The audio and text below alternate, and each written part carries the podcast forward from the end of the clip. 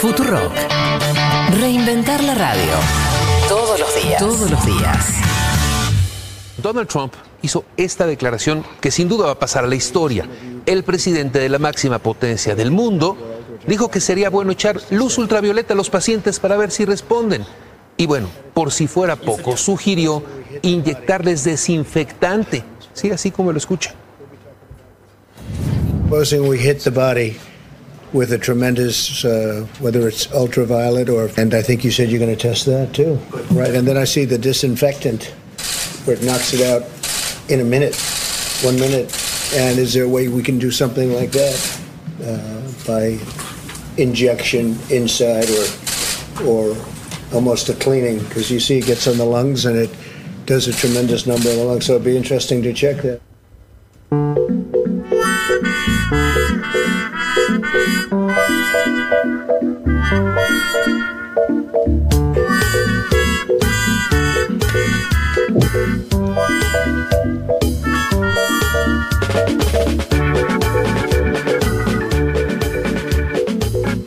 Yo soy de los que cuando te agarra una gripe, te pruebo alguna cosa.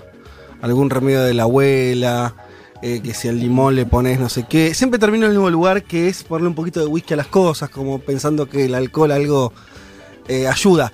Ahora, entre eso y lo de la lavandina, ya Pero digo, además. un poco de distancia, ¿no? cuan- Cuando accedes a ese tipo de recetas caseras, Sí. es cuando ya te sentís muy mal, ¿no?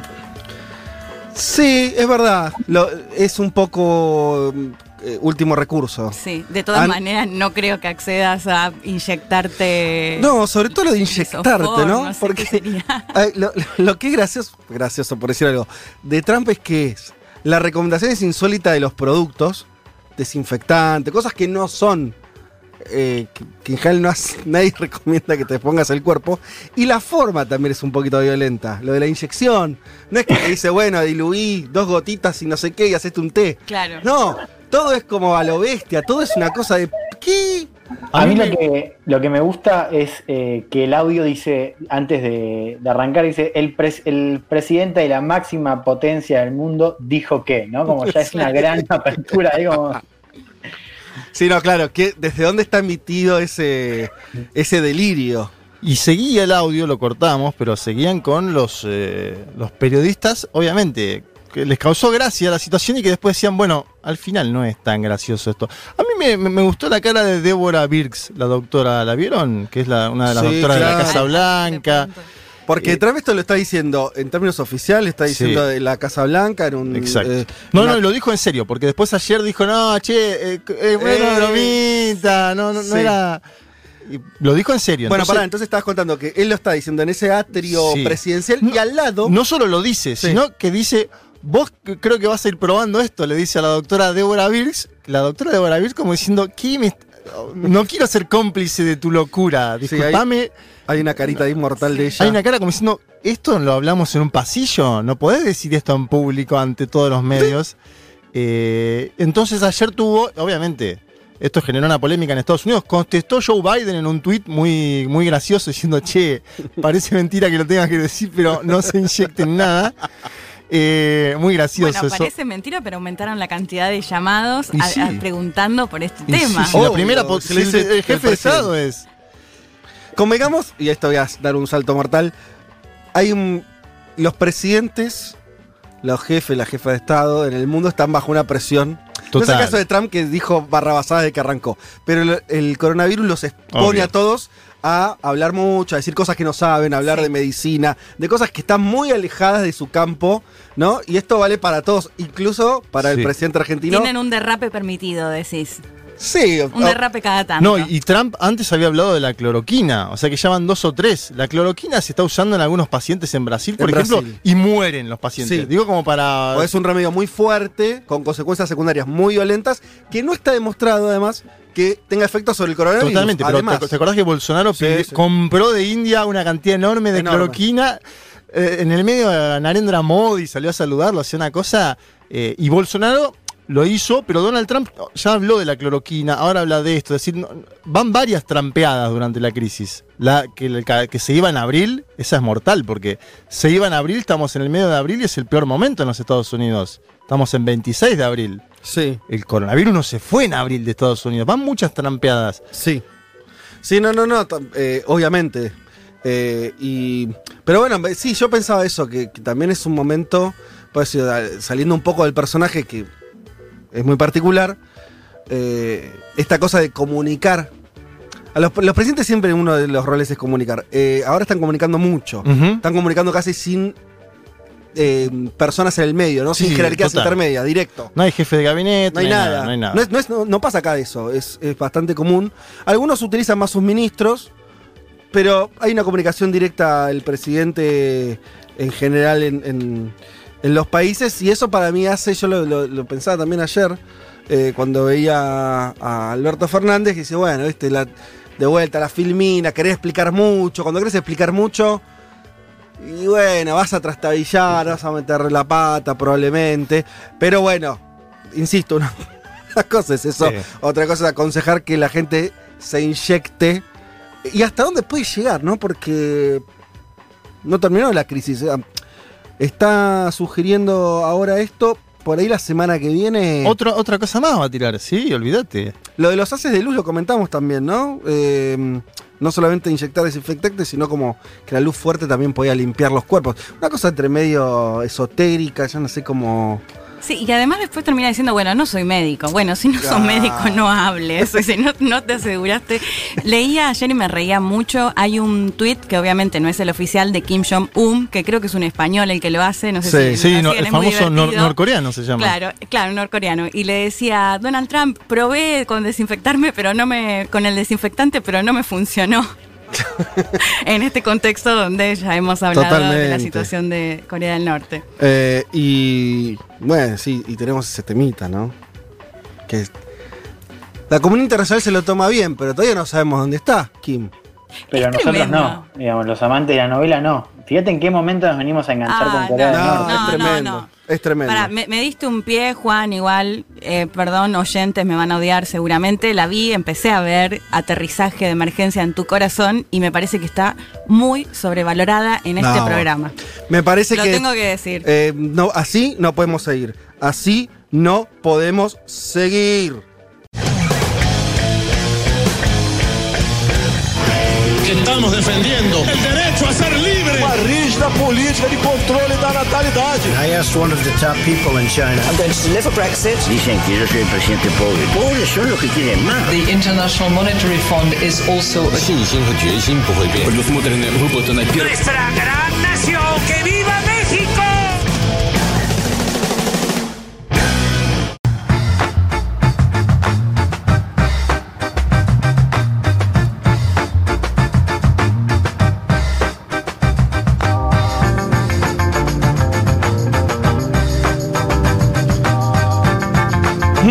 Domingo para todas y para todos. Nuevo programa de Un Mundo de Sensaciones en esta coyuntura que sigue siendo especial. No deja de ser especial por reiterativa, podríamos decir. Eh, se está haciendo largo, sí, se va a hacer más largo. Eh, Merkel dijo en la semana, esto- estamos empezando, esto está empezando, duele, la verdad duele a algunos, pero esto está empezando. Esto recién empieza. Sí, acá estamos. Mundo convulsionado. Todavía eh, muchos países atravesando lo que podríamos decir el pico de, por lo menos de esta primera ola del coronavirus, especialmente Estados Unidos. En estos momentos Estados Unidos cuenta con más de 50.000 muertos. Em, para ir entendiendo, va, para entendiendo, para ir ordenando un poco más, si tenemos que ordenar el mundo hoy, eh, en términos de cómo la están llevando los países, para mí hay tres grupos, cuatro grupos de países. Hay un primer grupo que el, que está solamente un país, que es Estados Unidos. ¿Por qué? Porque tiene algunas características que lo hacen en- lo- ponerlo en otra escala. Como dije, la cantidad de muertos.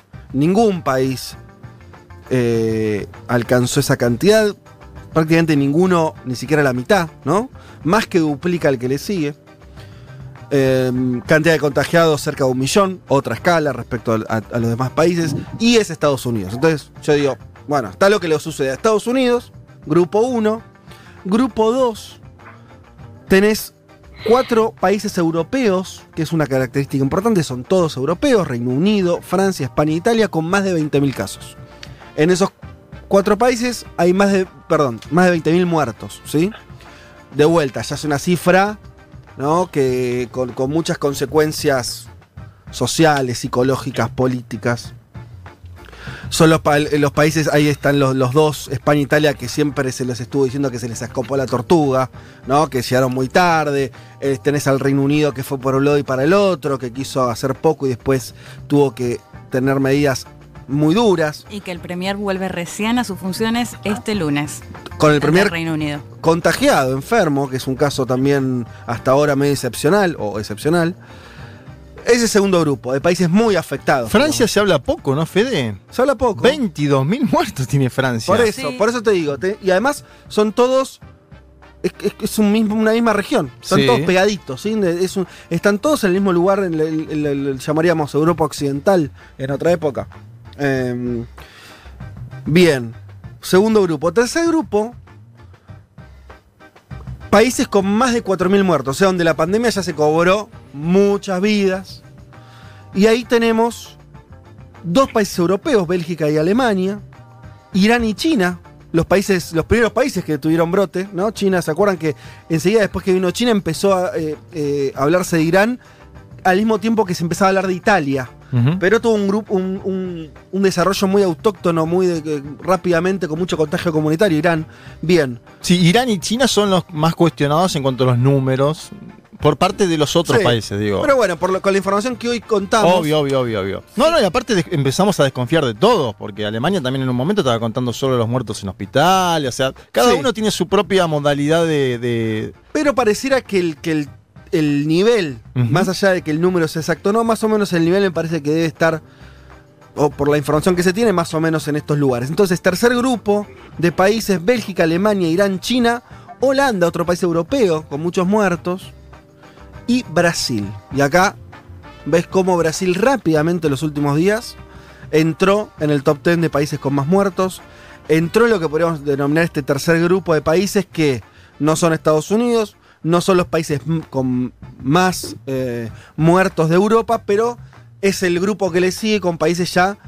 donde tuvieron muchos contagios, pero sobre todo mucha mortalidad, ¿no? Te agregaría Ecuador, porque las 576 muertes oficiales del gobierno de Lenín Moreno me parece que no, no- no son tales. Eso iba a decir. Yo creo que lo único que se va de acá, que si vos ves, la- eh, si ustedes revisan cualquiera de las listas que están dando vueltas, que hay muchas, de indexación de, por, de muertos por países, el que no figura en un, lugar expectante, si esto fuera, digamos, un torneo de fútbol, es Ecuador, cuando Ecuador no sabemos la cantidad de muertos, pero acá lo dijimos muchas veces, si más o menos el cálculo más o menos simple y bastante efectivo que se hace de comparar con las muertos, muertes misma fecha del año pasado, te da que en Ecuador está de mínima este- en este grupo de, de 4.000 muertos, alrededor de 4.000, y no sé si no, no estaría en el segundo grupo, junto con esos países europeos de cerca de 20.000 muertos.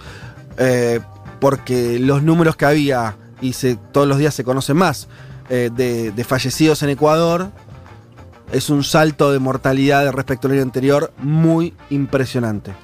Pero bueno, a mí me parece que eso ordena, porque ya con tantas semanas de pandemia empieza a quedar claro estos escalones. Argentina no- está muy lejos de, de estos tres grupos, lejísimo, em, todavía. Pero tenés a Brasil, ¿no? Si uno tuviera que decir... Bien. Qué, qué feo que esto ser en estos días, ¿no? Ahora el videito de los ganeses. No, estoy tomando un poco de mate y, y se me... Yo te dije, tenés que tomar agua. Hay, hay que tomar agua. Eh, pero bueno, decía esto como para ir ordenando, que me parece que es una manera como de, de entender en qué, en qué está cada país. Después hay realidades muy locales, por supuesto, pero me parece que esto dibuja un mapa, ¿no? Eh, mundial de, de dónde están los focos y, cómo la están eh, llevando cada uno de los países. Mientras sigo tosiendo. Bien. Y lo otro que teníamos, que quería conversar mínimamente es. eh, bueno, a ver, un poco lo que. lo que vamos a desarrollar con Juanma es la semana de Brasil, ¿no? O sea, claramente esta semana eh, Brasil tuvo una aceleración, podríamos decir, Juanma, de su crisis. Eh, ¿Cómo lo ves? Sí, la salida de Sergio Moro me parece que efectivamente dejó a, a Bolsonaro en una situación bastante más incómoda de las semanas previas. Se dio a través de la exoneración de alguien muy cercano a Sergio Moro, Vallejo, de la Policía Federal. Y en una conferencia de prensa en la que no aceptó preguntas, el ex juez Sergio Moro presentó su dimisión como ministro de Justicia. Se fue además denunciando la interferencia del jefe de Estado en la policía y además una presunta falsificación de documentos, ya que la firma de Moro aparecía en el boletín oficial de ese país llamado Diario Oficial, pero Moro dice que no firmó esto.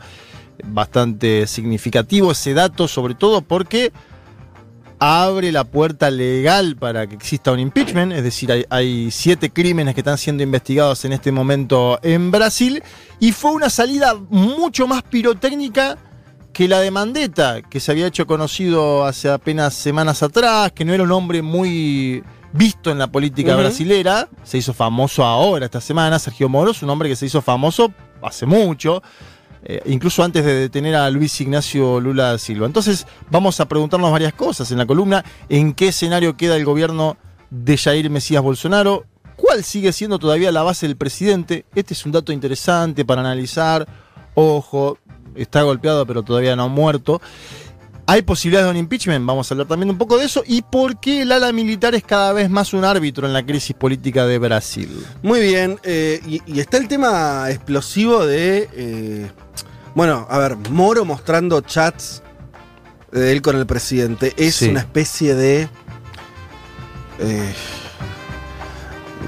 no sé, como de, del, del, del del cangrejo que es el cangrejo el que siempre te al final te pica. Sí, si eh, Moro no, no puede evitar ser Moro. Es, es, increíble porque el tipo está haciendo lo mismo que hacía como sí, juez, que y... era ventilar información por abajo, y acá ventila nada más. O sea, a ver, Bolsonaro un desastre, todo, ya sabemos. Es una pelea entre malos, ¿sí? Para decirlo rápido, Bolsonaro y Moro. Ahora, me sorprende lo de Moro. Lo de Moro me parece que. Eh, él dice, lo acusa de Bolsonaro de cosas graves, ya lo hablaremos, pero hay que mostrar chat que te mandás con el presidente, ¿no? El nivel de, de... Siempre tuvo poco código en ese sentido Sergio Moro. Sí, claro, gra grabó a Lula y a Dilma y lo pasó en Exacto. ese mismo momento. O sea, Me hizo acordar a todo Es eso. un hombre sin... Es un solo, ¿no? Porque. Es un solo, un ego. Eh, Yo creo que ahí acierta Bolsonaro. Lo que pasa es que es, es, muy flojo si vos decís que el otro es solo un ególatra. No, por, por, por supuesto. Y además. A, a, Sin duda es un ególatra. atrás de eso están. Eh, acusaciones fuertes que le pueden costar la presidencia a Bolsonaro, lo que sea, pero la actitud, ¿no? La acción esa de, bueno, voy a ventilar los no, chats. No, no. Al otro día que me echó el presidente, ventilo los chats que me mandaba con él. Ah, mamita. Yo creo que nadie ya le habla por eh, mensajería a Sergio Moro, no sé cómo. Bueno, pero eso, a mí me sorprende que se sigan hablando por chat después de toda la demostración sí, que quedó bueno. entre los chats del juez con los fiscales, en todo el juiciamiento a Lula, siguen hablando de temas relevantes por chat. Y sí, bueno.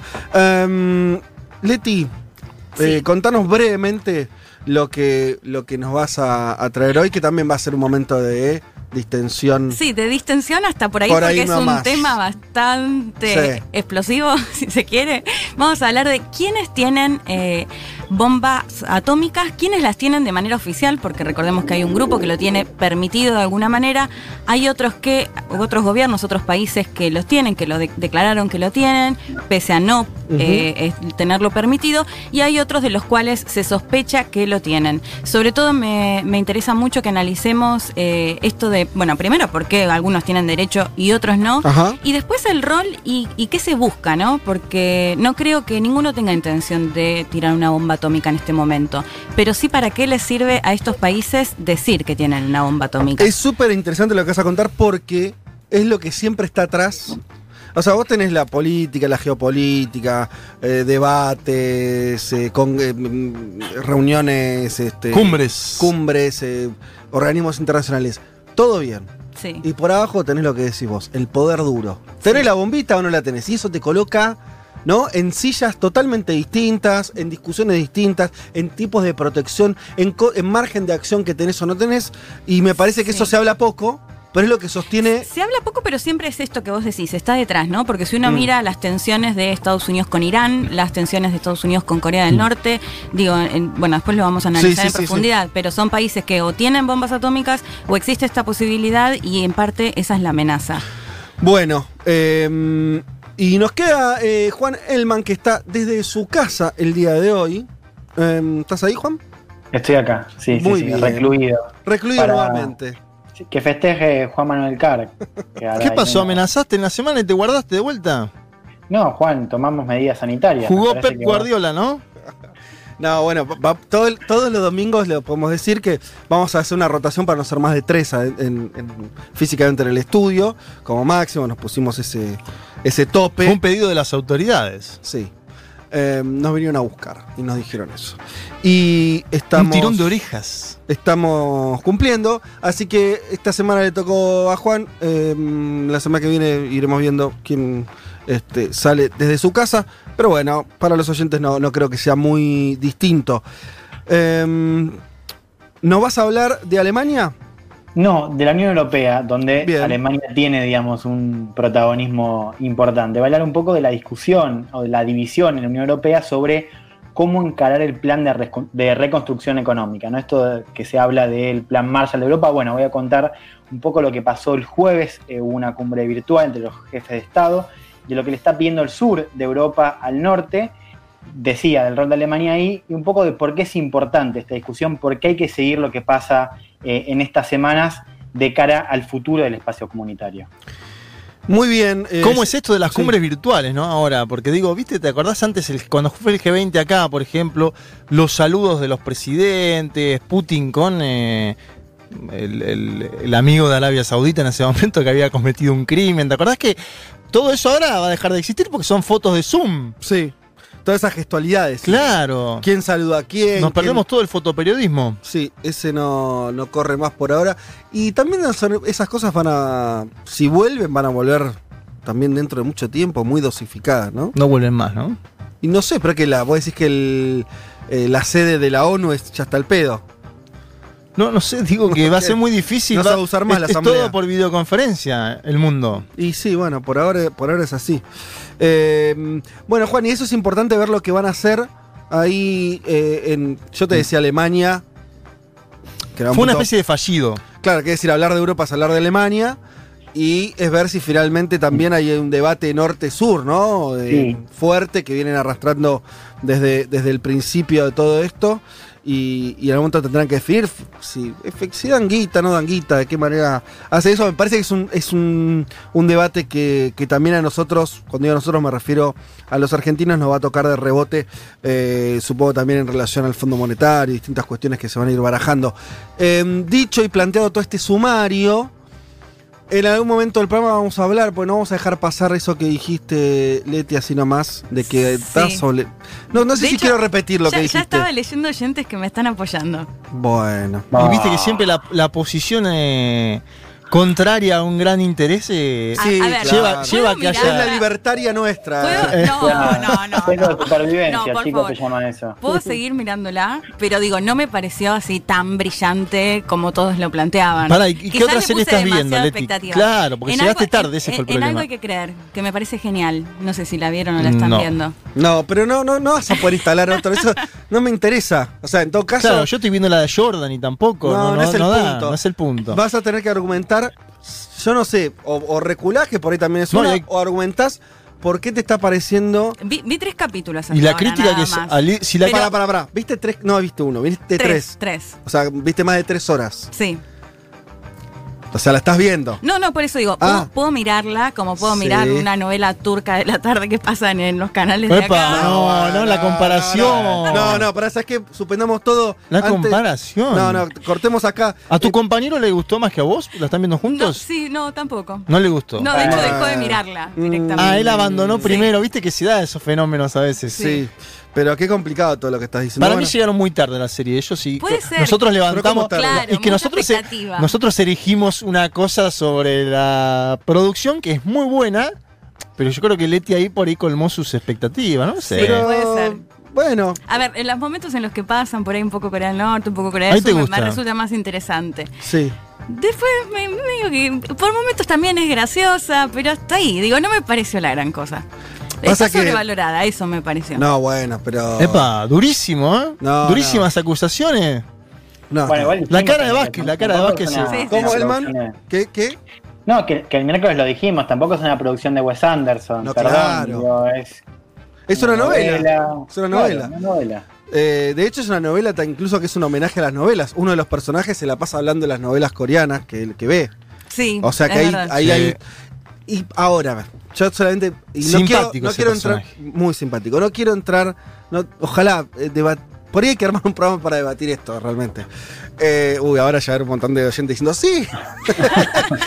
Era un chiste. Ustedes le están dando material a Segurola durante la semana que hace el gran hermano, ¿no? De, la, de acá de Futu. Sí. Ustedes dos con Ah. esta peleita, ya Bueno. está. Mat- Matudoso ya no, no tiene que hacer informe casi. Puede ser. No, pero decía que. em, este. Ustedes piensen nada más que esto, y te invito, Leti, a que reflexiones en este sentido. El género es, como decíamos, es una novela, no es un- no es otra cosa que es una novela romántica. eh, los protagonistas son dos, este, un chico y una chica que se quieren y los separan las circunstancias. Más novela imposible. Lindos los dos. Lindo los dos, tío, todo, todo así. Ahora, vos pensá que acá vemos las novelas de Suar. Vos, vos pensá las novelas de Suar que vemos acá y pensá en eso y decime si no hay una distancia. Y ahora sí, seriamente, ¿eh? en la forma en que está producida el relato, en cómo están construidos los guiones, en que hay muchas cosas que suceden ahí. Eh, siendo un género de novela, a mí me parece que pega un salto de calidad, por lo menos las cosas que estamos acostumbrados acá a ver, me parece mucho mejor. Leí un posteo en Instagram de Julia Mengolini comparando la pasión que les provocó, que le provocó a ella con Celeste, siempre Celeste es la serie Uy, qué histórica. fuerte. Eh, sí, a mí me parece incomparablemente mejor que todas las novelas argentinas. Esta. Me parece que, además, ¿sabes qué? No está, está pensada del principio al final. Yo igual me faltan dos capítulos, quiero decir, no la terminé. Y me reía porque Alejandro Cabo Venos, Sí. que hemos hablado, el embajador de Ah, Corea eso- del Norte. No me digas que hablaste sobre este tema No, con no, Ale. no, no, no hablé yo con él, pero Sí. vi lo que escribió en Twitter porque él decía, bueno, mándenme postales de Corea del Norte y uno, parece que capaz que era un oyente de un mundo de sensaciones, le mandó una foto de Del- la serie. sí. Y Alejandro Cabo Venos le dijo, no, esto no tiene nada que ver con la realidad, miente, así no es Corea del Norte. Claro. Bueno, se, se equivoca ahí, porque para mí es, es una Tendría que visión. apropiársela, hacer algo más No- peronista, ¿no? No es una visión Manipula, mala. manipula, ¿Manipula? manipula. ¿Qué, ¿La serie o.? o- O, Cabo de Venos. Cabo de no, pues la serie, digamos, yo no sé cómo es, es, es, digamos, ilustra a la perfección la, la realidad. Bueno, pero él es un del ortodoxo. del. Es un ortodoxo. Incluso, Venos. incluso Juan me animo a decir que tal vez mejore la realidad. O sea, Claro. hay algo hasta idílico de ese pueblito, no se ve gente muriendo de hambre, no se ve, qué sé yo. Le- Bueno, pero pará, arranca un camión que asesina a cuatro o cinco tipos, bueno, pero es una esce- pero, pero es un todo es- planificado. claro, bueno, pero es como eh, cualquier película yankee. Una trama, también parte de la trama, claro. toda una corrupción dentro de los funcionarios, es lo primero que te muestra. Sí, pero eh, eso no escapa a digo cualquier. esto, no, no, pero bueno, digo de- mirándolo desde la posición de Alejandro Cabo Venos, ¿no?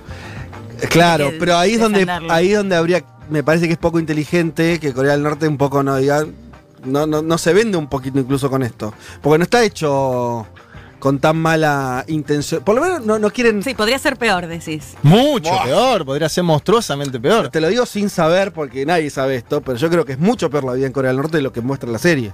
Me parece a mí. Vos ves hasta las casas están equipadas, digo, no- no- qué sé yo, una, vida, la gente está contenta. ¿Cómo está el debate en Twitter, eh? La gente Y está lo, lo peor contenta. es que los de Norcorea no pueden verla. Eh, bueno, no, claro. Algunos por ahí sí, porque viste que se te muestra la serie que, Sí. que la gente al final consigue Sí, un Cabo poco de Venos acceder. la puede ver porque está en España. claro. Tata, nos fuimos a la mierda. Bueno, eh, ¿Esta serie? No, y provocó serie. pasiones en Twitter, ¿eh? Leticia, en esta casa te queremos, no nos bastardees la novela, pone en negro, y Matías Tartaras ven- bien- banca a Leti, dice muy, muy hipeada en el ámbito futu, tanto hipeo y vas, que bueno, Tartara, tranquilo. oyentes del miércoles. El programa del miércoles fue tan bueno que les hice caso con la serie. Me parece una serie pochoclera. ah, Sí. com- como dijo Leti. Me reenganché, pero creo que el factor novedoso acá es cultural. Bueno, claro, porque al final estás viendo algo que tiene una lejanía. Ustedes vieron Novedoso. que es que los, eh, los protagonistas no se tocan. Hay mil escenas iguales que son los dos parados a distancia, a distanciamiento social casi. se miran y no hacen nada. Y por eso provocó tanto el funcionamiento ¿no? del, contra el COVID en Corea del Claro, Sur. era eso. O sea, que está lo de la cuestión de la diferencia cultural, que hay algo ahí que atrae. Que está bien para mí lo que dice el oyente, que eso es como que nos da, por ahí nos gusta también por eso. Obvio, el primer beso se lo dan como en el cuarto capítulo, más que o no. Sí. Acá en cualquier serie, el primer, ¿no? primer capítulo ya estamos. ¡Pum!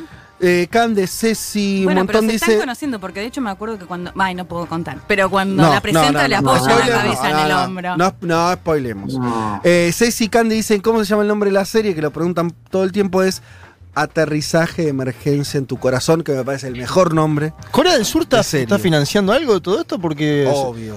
No, no, ¿Cómo? no, no, no acá, digo, lo- estamos nosotros? hablando toda la semana. Hay que pedirle bueno. algo al compañero. No sé quién es el compañero, la verdad, estoy perdido. No sé quién es el compañero de Corea del Sur. Pero, pero sí, bueno. Che, bueno, la cantidad de gente dice, a ver, eh, Laucha, Lu, Barbie, eh, Cordobesa, mi viejo escuchó la recomendación el domingo pasado, ya la terminamos y él quedó No. súper Susanito con esa pareja. Eh, Ay. Seri, eternamente agradecida por esta serie. Eh, bueno. Para mí Ya, es el pero soft ahora vas a power. leer ¿eh? los mensajes que te apoyan a vos, Fede. Esto así no, vale. No, no. Estás leyendo bu- todo, Estoy Baco. buscando el, el que, los que te van a vos, pero no encontré todavía. Bueno, Ah. ya van a aparecer. Che, eh, vamos a la canción, por favor, porque acá, eh, Natalia Espósito, nuestra productora, desde el chat nos dicen, chicos, basta. Vamos a escuchar a eh, Astrid Gilberto haciendo Black Magic.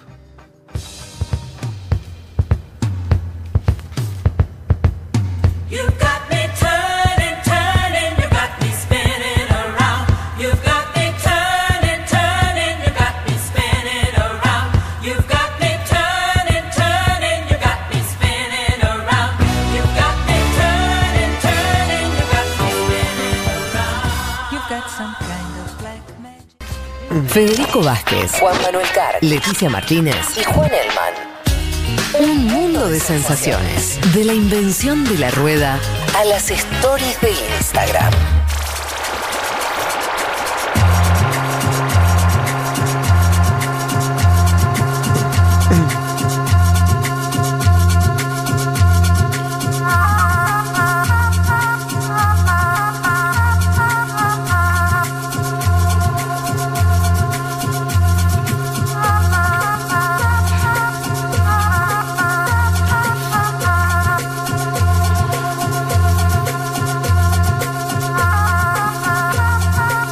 Bueno, la cuestión de la serie sigue tomando vuelo.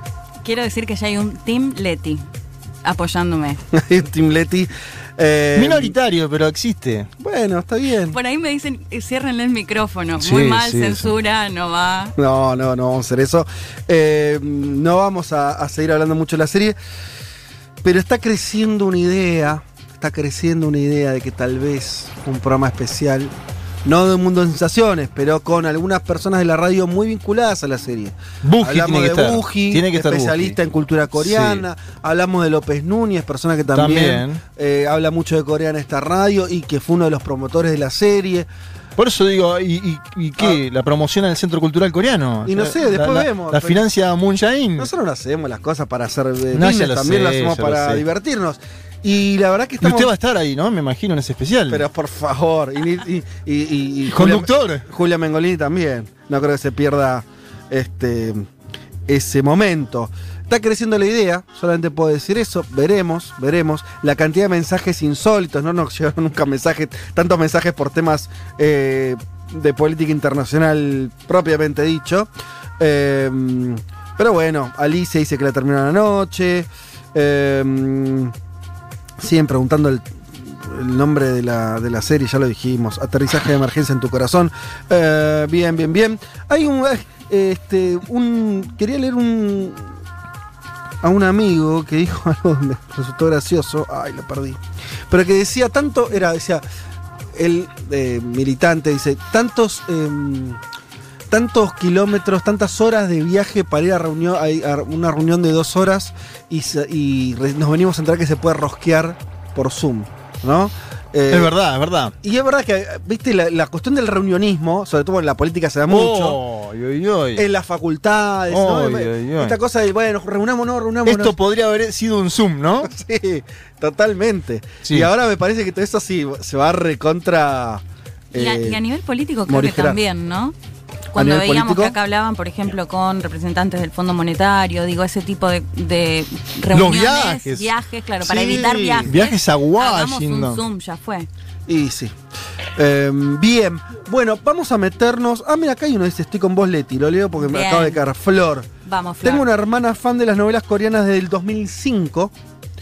Me secaba la mente y esto es lo mismo. Bueno, No pero sé- ahí hay una cuestión No, familiar, claro. ¿no? O sea, Ay, está cegada. Está cegado. Y, Y a ella Flor, misma. a Flor le molesta que no se toquen nunca, que es verdad que llama mucho la atención, pues otra vez parados ahí a un metro de distancia mirándose. en Dense un beso, entren en ese auto. Algo. Hagan algo. Pero eso también yo creo que hay un encanto de eso. Y seguro. Sí, es así. Este, Bueno, acá una oyente decía, acá en la primera cita ya estás bombeando de un- en un auto seguro, Claro, obvio, obvio. a diferencia de la serie Sí, coreana. pero bueno, la verdad que, qué sé yo, es, es- eso entra en el terreno de lo que decías, Leti, viene del, como eso, lo cultural, la diferencia cultural también. Me parece que a nosotros por lo menos nos... eh, nada. A mí, a mí, de verdad, no, no quiero seguir hablando de esto, pero es ver- hay muchas, muchas referencias a la vida en Corea, en las dos Coreas. Eso está bien, está bien está hecho. bueno, esa parte no está está hecho mal, está hecho bien, está, no está hecho. eh, Y hay mil cosas, ¿eh? Eh, de verdad, sobre la, la vida cotidiana. sobre- y, y me parece que eso lo hace. Nada, algo que está, que está bien hecho. Bueno, vamos a arrancar este programa y su primer tema. Eh, aunque ya arrancamos hablando de, cuestiones ligadas a, la pandemia y demás, pero vamos a hablar de lo que estuvo ocurriendo en Brasil en las últimas semanas, diría las últimas horas, porque todo se terminó de desencadenar jueves, viernes, eh, ayer mismo sábado hubo también eh, novedades y lo marcábamos al principio, Juanma, déjame decir esto, vuelvo a retomar lo que decía de, un ministro, básicamente lo que ocurrió, pongo el título y arrancás vos, pero estuvimos especulando cuánto poder tenía Bolsonaro en las últimas semanas. Se llegó a decir que, un- había un semigolpe de Estado, etc. Bueno, no, el tipo sigue al mando de la presidencia, pero em, parece muy, para mí muy, muy claro que hay una pérdida de poder. Me parece a mí porque lo que hay es una pérdida de alianzas, de sus alianzas, pérdidas de eh, socios políticos. Y en las últimas horas, la pérdida de tal vez el más importante socio político que tenía extrapartidario Bolsonaro, yo creo que sí, sí, que era Sergio duda. Moro, un tipo con todavía una gran, un gran nivel de popularidad en Brasil y que deja el gobierno y me parece que Bolsonaro queda todavía más eh, flaco políticamente de lo que estaba antes. Bien, vamos, empezamos eh, totalmente lo que vos mencionás. eh, yo creo que envalentonado por su iniciativa durante esta semana, de la cual hablamos un poco el día miércoles en el especial que hicimos de Un Mundo de Sensaciones, Bolsonaro fue un paso más allá el jueves por la noche, lo quiso probar a Moro, exoneró a un hombre de estrecha cercanía con el ex juez y ahora también ex ministro de Justicia de Brasil. Hablamos de Vallejo. Vallejo es un hombre fuerte, o era un hombre fuerte de la Policía Federal de ese país, un hombre de Curitiba, es decir, donde Moro tenía su poder hace tiempo, donde Moro puso preso a Luis Ignacio Lula da Silva. La paradoja es que el viernes a la mañana, con esa discusión no saldada, en el boletín oficial de Brasil, llamado Diario Oficial, Bolsonaro dijo que Vallejo estaba siendo exonerado a pedido de Vallejo y ese decreto llevaba la firma de Jair Mesías Bolsonaro y abajo de Sergio Moro. Para, cuando decís exonerado decís que dejaba de ser jefe de la policía. Exacto. O sea- Era separado de su cargo, Ok, por eso. seguía, seguía en la Policía Federal, pero separado de ese cargo. A ver, mm, supuestamente... O sea, para, para explicarlo Sí. más simple es porque son como. eh, como no hay un paralelismo acá, ¿viste? Como decís, bueno, pero todo esto, o sea, pero básicamente lo que hizo Moro es sacarle, perdón, lo que hizo Bolsonaro es sacarle a Moro el control sobre la policía, ¿no? Exacto. Era un hombre de Moro Era un hombre de Moro y, Bolsonaro dijo, listo, me lo cargo. Me lo cargo, exacto. Es- eso fue lo que pasó. La paradoja que eh, enoja supuestamente a Moro es que habían hablado el jueves por la noche, no, no se había discutido eso en esos términos y que además lleva la firma de Moro el decreto. Es como una mojada de oreja fuerte. Sí. Es una muestra de poder muy fuerte lo que hizo Jair Mesías Bolsonaro el viernes por la mañana. Una- ¿Pero lo firmó Moro eso? Moro dice que no lo firmó. Que no lo firmó. Exacto. Pero eso ya es tipo. Por eso es un re, de- re grosso. No, y es un delito. Moro dice, esto es un Es delito. un decreto. Vos Exacto. dijiste, esto es igual que un decreto. Sí. Es una firma digital, ¿no? Sí. Y, o sea, vos lo que estás diciendo es que Bolsonaro hizo firmar, entre comillas, a, a Moro algo que él no quería firmar. Eso mismo. ¿Y lo publicó? Sí. Bien. Entonces Moro a partir de eso dice voy a convocar una conferencia de prensa a las 11 de la mañana. Obviamente Moro se entera de esto a las 6, 7 de la mañana. Convoca una conferencia de prensa a las 11 de la mañana. Habla con sus asesores, le dice me voy a ir. Esto es el límite. Efectivamente era una situación límite. Y vamos a escuchar un tramo de esa conferencia de prensa eh, donde Moro denuncia la interferencia política de Bolsonaro y llega a defender, y tiro el título nada más, a Dilma. Ontem, né, conversei com o presidente, houve essa insistência do presidente. né, falei ao presidente que seria uma interferência política, ele disse que seria mesmo. né. O presidente me disse mais de uma vez, expressamente, que ele teria- queria ter uma pessoa do contato pessoal dele, que ele pudesse ligar, que ele pudesse colher informações, que ele pudesse colher aí relatórios de inteligência, seja o diretor, seja o superintendente. E realmente não é o, o papel da Polícia Federal prestar esse tipo de informação. né? As investigações têm que ser preservadas. né? Imaginem se durante a própria Lava Jato, né, é, ministro, o diretor-geral, o presidente, a presidente, então presidente Dilma, né, o ex-presidente Luiz ficassem ligando para o superintendente em Curitiba para colher informações sobre as investigações de andamento. Então, a autonomia da Polícia Federal, né, como um respeito aí à autonomia da aplicação da lei, né, seja a quem for, isso é um valor fundamental que nós temos que preservar dentro de um Estado de Direito. Bien, traduzco lo que decía el ex ministro Moro. Ayer conversé con el presidente, le dije que sería una interferencia política, hablaba claro del cambio en la Policía Federal, me dijo que sí. Me dijo que sí. Me dijo más de una vez que él quería tener a alguien de confianza de él para llamar, para que le pasen información de inteligencia, sea el director, sea un superintendente. No es el papel de la Policía Federal ese. Imaginen en Lavallato si la entonces presidenta Dilma llamaba al superintendente en Curitiba. La autonomía de la Policía Federal es un valor fundamental que hay que preservar dentro del Estado de Derecho. Los dichos de Moro se convirtieron en una bomba política, porque vos te podés ir y depende de la forma en que te vayas. Mandetta se fue, circuló algo durante uno o dos días, pero no mucho más. Es decir, Sí. pa- parece pasada esa etapa. Se fue con diferencias, pero no se fue estallado. No se fue estallado ni denunciando crímenes, que es el otro tema que después nos vamos a, a- a- a- vamos a analizar. Es decir, lo que hace Moro es dejar servida la posibilidad del impeachment. Eh, y esto eh, es un tema en Brasil. Bueno, subió el dólar, inmediatamente salió el expresidente Fernando Enrique Cardoso, una persona muy importante en Brasil, pidió que Bolsonaro dé directamente un paso al costado, eh, dejándole el lugar al vicepresidente Mourao, dijo algo así como, no, va- no tenemos que ir a un impeachment por esto, andate, andate ahora, dejale a Mourao, no nos hagas pasar por el impeachment, algo así, la frase de Cardoso, muy fuerte porque vos lo mencionabas, Fede, en, en tu Twitter. Cardoso habla y no habla solo Cardoso, está hablando todo un sector de la élite política, económica brasilera. Bien, Bolsonaro no tenía otra posibilidad que contestar, porque era gravísimo lo que había denunciado el juez. Moro. No tenía margen. Sí.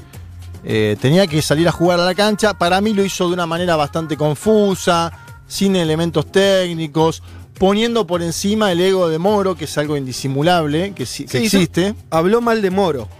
Claro. No, y, dijo- y- y políticamente, no Por hubo, eso, nada, sí, no- sí, sí. no hubo nada técnico en algo que parece que se va a dirimir más en ámbitos judiciales, ¿no? Sí. Por cómo viene la mano.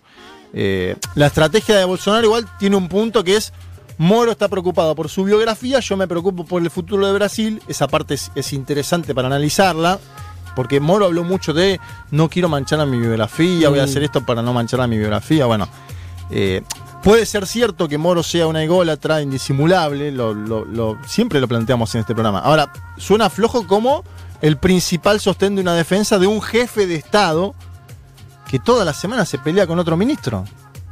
Eh, Sí, ese es el dato político. No está sosten- se le está resquebrajando su gobierno adentro del gobierno. O sea, y todas las semanas anunciamos, se fue tal, se fue tal. pero pensá, se fue Mandetta, que era el ministro más valorado en las encuestas porque era el ministro de salud, y la gente lo veía como el que estaba intentando que el coronavirus no, este, no creciera tanto en Brasil. Y se le va el de mayor peso político, claramente que era Moro, de todos sus ministros. Total. O sea, era un- es un ministro, o sea, un fusible, pero tiene capital político propio Es, que, no el- le, es un superministro. que no le pasaba a ningún otro ministro. No. Eh, vamos a escuchar un, un- un poquito entonces a Jair Mesías Bolsonaro para ver cómo le contestó y, y hago una intro breve. Puso de fondo a todos los ministros, incluyendo a un muy incómodo vicepresidente Hamilton Mourao, que estaba visiblemente nervioso, que se tocaba la cara. Hubo mucho de gestualidad en la puesta en escena de Bolsonaro. Eh, él, más o menos intentando salir de, de- del brete en el cual lo puso Sergio Moro, pero atrás mucha incomodidad. Escuchemos a Jair Mesías Bolsonaro, el jefe de Estado de Brasil, contestándole a su ex ministro. com a lei, trocar o diretor da Polícia Federal? Eu não tenho que pedir autorização para ninguém para trocar o diretor ou qualquer um outro. Quase que exigir e implorar Sérgio Moro que apure quem mandou matar Jair Bolsonaro. A PF de Sérgio Moro mais se preocupou com Marielle do que com seu chefe supremo. Esa Bueno. es tremenda. Sí, lamentable. Él decía, sí puedo cambiar un ministro. ¿Por qué no puedo cambiar a un director de la Policía Federal? No le tengo que pedir autorización a nadie para cambiar al director o a cualquier otro. Ahí, ahí se están mo- intentando mostrar por encima, que es algo lógico en un presidente a la que tenga que dar explicaciones así. Demuestra que está mal. Y esta parte eh, fue muy morbosa. La Policía Federal a cargo de Moro estaba más preocupada por Mariel que por saber quién mandó a matar a Jair Bolsonaro, su jefe supremo. Un delirio esta frase. Eh, mezcló dos situaciones totalmente distintas. Provocó obviamente el enojo de la familia de Mariel Franco, que acusó a Bolsonaro de utilizar a la concejala asesinada como una cortina de humo en la disputa con Sergio Moro. Y el eje argumental de Bolsonaro era uno, además de la, de la egolatría de eh, el ex ministro, Sí. que Moro quería ser nominado al Supremo Tribunal Federal, es decir, la Corte Suprema de Brasil. Eso expliquémoslo despacito para que se entienda porque Sí. es el corazón de esto, la acusación de Bolsonaro a Moro. Totalmente, a ver, eh, lo que dice Bolsonaro es, Moro estaba dispuesto a exonerar a Vallejo si yo le garantizaba un lugar en la Corte Suprema Brasilera, que se llama Supremo Tribunal Federal, a partir de noviembre próximo. Esa De- la, Dejar de ser ministro, Moro dejaba de ser ministro, pasaba a ser eh, juez de la Corte Suprema.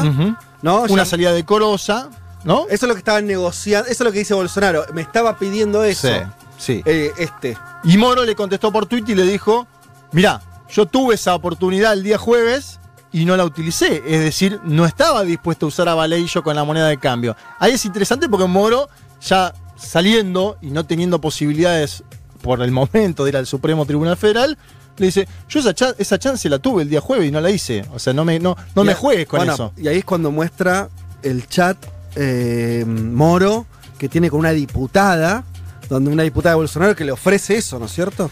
Sí, mostró varios chats en el en Jornal Nacional, el programa más visto de Globo. Ahí también se habla mucho del vínculo Globo con Sergio Globo Moro. está jugando en contra de Bolsonaro de manera directa. Muy fuerte. No, muy fuerte, el principal grupo de medios de Brasil, eso hay que decirlo. En Brasil no están los medios con Bolsonaro. Algunos sí, otros no, pero los, los- Eh, los- lo- los más grandes ninguno, diría. No, pero viste que tiene. eh, ay, no me quiero confundir el nombre ahora, pero. eh, ¿Récord TV? Récord TV. Bueno, claro, porque esa está ligada al evangelismo. No, no son medios chicos tampoco, no, ¿no? no, no, no, exacto, exacto. Pero Globo, que es el gran medio de Brasil. Los tres principales diarios, Globo, Folia y Sí. todo Sao Paulo, en contra En totalmente de Jair Mesías Bolsonaro, incluso Folia diciendo nosotros dimos la primicia de que Sí, se sí, iba sí. Moro. Lo bueno. están queriendo voltear. Va, pues están, están siendo muy duros y atacándolo de frente. Sí, dos cosas ahí, porque eh, mientras hablaba Bolsonaro, el procurador general Augusto Ara presentó un pedido de investigación en torno a los delitos mencionados por Moro, y ahora va a tener que ser el propio Supremo Tribunal Federal el que defina si le da curso o no a esos siete crímenes que supuestamente ha cometido Jair Mesías Bolsonaro y que denuncia el procurador general. Vamos, eso irá por, irá por el ámbito judicial, obstrucción a la justicia, falsificación de documentos públicos. Por el decreto ese Claro. que está la firma de Moro. Exacto. Hay, hay, hay, hay Cosas pesadas. Hay cosas pesadas, tela para cortar. Ese es un eje judicial abierto.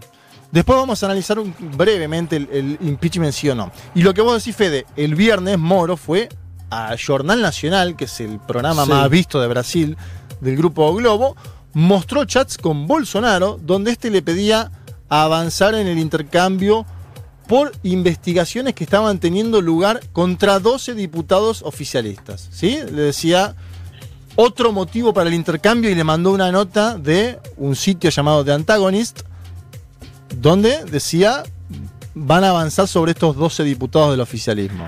Lo que, ahí lo que le dice Bolsonaro es, che, la gente tuya está queriendo investigar a diputados nuestros. Exacto. Correlos. Sí. ¿No? Básicamente. Sí, A ver, la veracidad parece totalmente probable hablando de un personaje como Bolsonaro. Pero mostró los chats además. Sí, sí, por eso. No, bueno, eso- a ver, mo- mostrar los chats mm, Eh, no sé, si hay muy- vos decís. se puede dibujar un poquito. Sí, no sé. Igual puede ser. No la veo, no la veo. Lo tenía agendado como nuevo presidente. Novísimo, claro. Por eso es lógico, porque los- van cambiando los teléfonos. Sí, pero además eso me parece que es muy fácil de contrastar. ¿No? Si no fuera verdad, digo. No, no, no, haces total, eso total. como armándote un chat. Es difícil, es No, difícil, no. es difícil. Necesitas eh, algo más, ¿no? Diseño. Ayer por la mañana siguieron los pataleos en Twitter. Bolsonaro básicamente lo, acu- lo acusó de desagradecido a Moro porque lo había protegido en las filtraciones del año pasado de Glenn Greenwald. Y Esto sí. es cierto. Obvio. Eh, No, que Moro no tiene código, como dijiste. O sea, esto está clarísimo. Moro no tiene ningún código. Bolsonaro igual yo creo, viste que so- él se sobreactuó esto de él era mi ídolo y ahora Sí, no, cuando sí. nos conocimos todo eso se quebró. Era un acuerdo político que tenían dos personajes. Un gran acuerdo político y a- hay que decir que Sergio Moro es el gran autor de que Jair Mesías Bolsonaro esté ahí, digamos, Obvio. eh, sin duda. Yo no me quiero adelantar las conclusiones, pero a mí lo que me parece es que esto deja muy tranquilos a los medios, a los sectores concentrados, porque vuelven a tener en Moro una figura de recambio. Sí. No tenía una figura de recambio. Bolsonaro se estaba sosteniendo porque era eso el- o el abismo. Y no sé, no sé si va a pasar ahora, pero me parece que vuelven a tener ahí afuera del gobierno, ¿no? A un personaje político Totalmente. Muy, Lo tenían- muy aceptable por el Estado. Lo tenían un poquito con Doria, ¿no? Yo creo que Doria es el que más se está preocupando ahora por la emergencia de este nuevo actor que Vos decís el surge. gobernador de San Pablo. El gobernador del estado de São Paulo, que venía haciendo las cosas más o menos bien dentro de la catástrofe sanitaria que vive Brasil. Eh, sí, y yo, van a seguir los cruces, van a seguir las filtraciones. Moro, lo decíamos antes, filtró la conversación entre Lula y Dilma. Esto va a seguir, es evidente que va a seguir. También ayer escuché, y esto, acá me paro un segundo por lo del impeachment. Escuché con mucha atención a un senador, Eduardo Gómez, del PMDB. Sí. PMDB es el histórico partido De centro, de centro, de. Eh, El que gobernó con todo el mundo. el que gobernó con todo el mundo y el que gobernó finalmente con Michel Temer eh, tras la. tras que Dilma fuera de puesto, un impeachment, un golpe parlamentario. Entrevistado por CNN Brasil, Eduardo Gómez del PMDB dijo: Bolsonaro tiene un ejército de gente que lo apoya incluso en la crisis. Y fue muy crítico de Sergio Moro. Y además habría que ver números ahora, pero la semana pasada Datafolia daba una especie de 35% aproximado de apoyo a Bolsonaro aún en la crisis. 35, 33, Ujú. 34, Un apoyo 35. no mayoritario, pero duro, parecía. Duro y no menor en una Un coyuntura como la que estamos viviendo. Si no, pregúntenle a Sebastián Piñera, Nicolás Maduro, ¿no? que han tenido incluso menor aceptación o esa y siguen ahí batallando en sus cargos. Entonces, el PMDB es parte de eso que se llama centrado, ¿no? Que es un bloque muy fuerte parlamentario, que a veces va para un lado, a veces va para el otro, pero son, son los actores que van a definir la supervivencia o no de Bolsonaro. Sí, ¿y qué decía?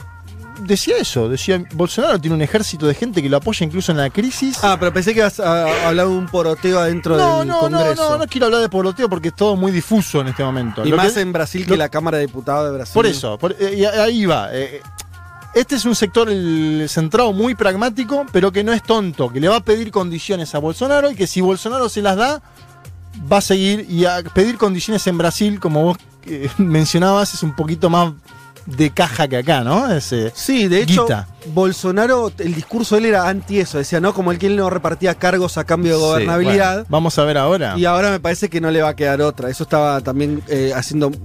Los comentaristas políticos marcaban eso, que eh, o va a tener. Se les llama fisiológicos a los partidos, a los dirigentes que Sí. te doy un ministerio, me votas a favor. Eso en Brasil es moneda corriente. Sí, sí, muy y es lo único que le queda a él para que no le hagan un impeachment. Totalmente. Y además le va a pedir más le van a pedir entonces condiciones los parlamentarios del centrado y quien también le va a pedir más condiciones es el ala militar. El ala militar dejó trascender en folia que estaba discutiendo salir del gobierno. No es casual eso. Mm.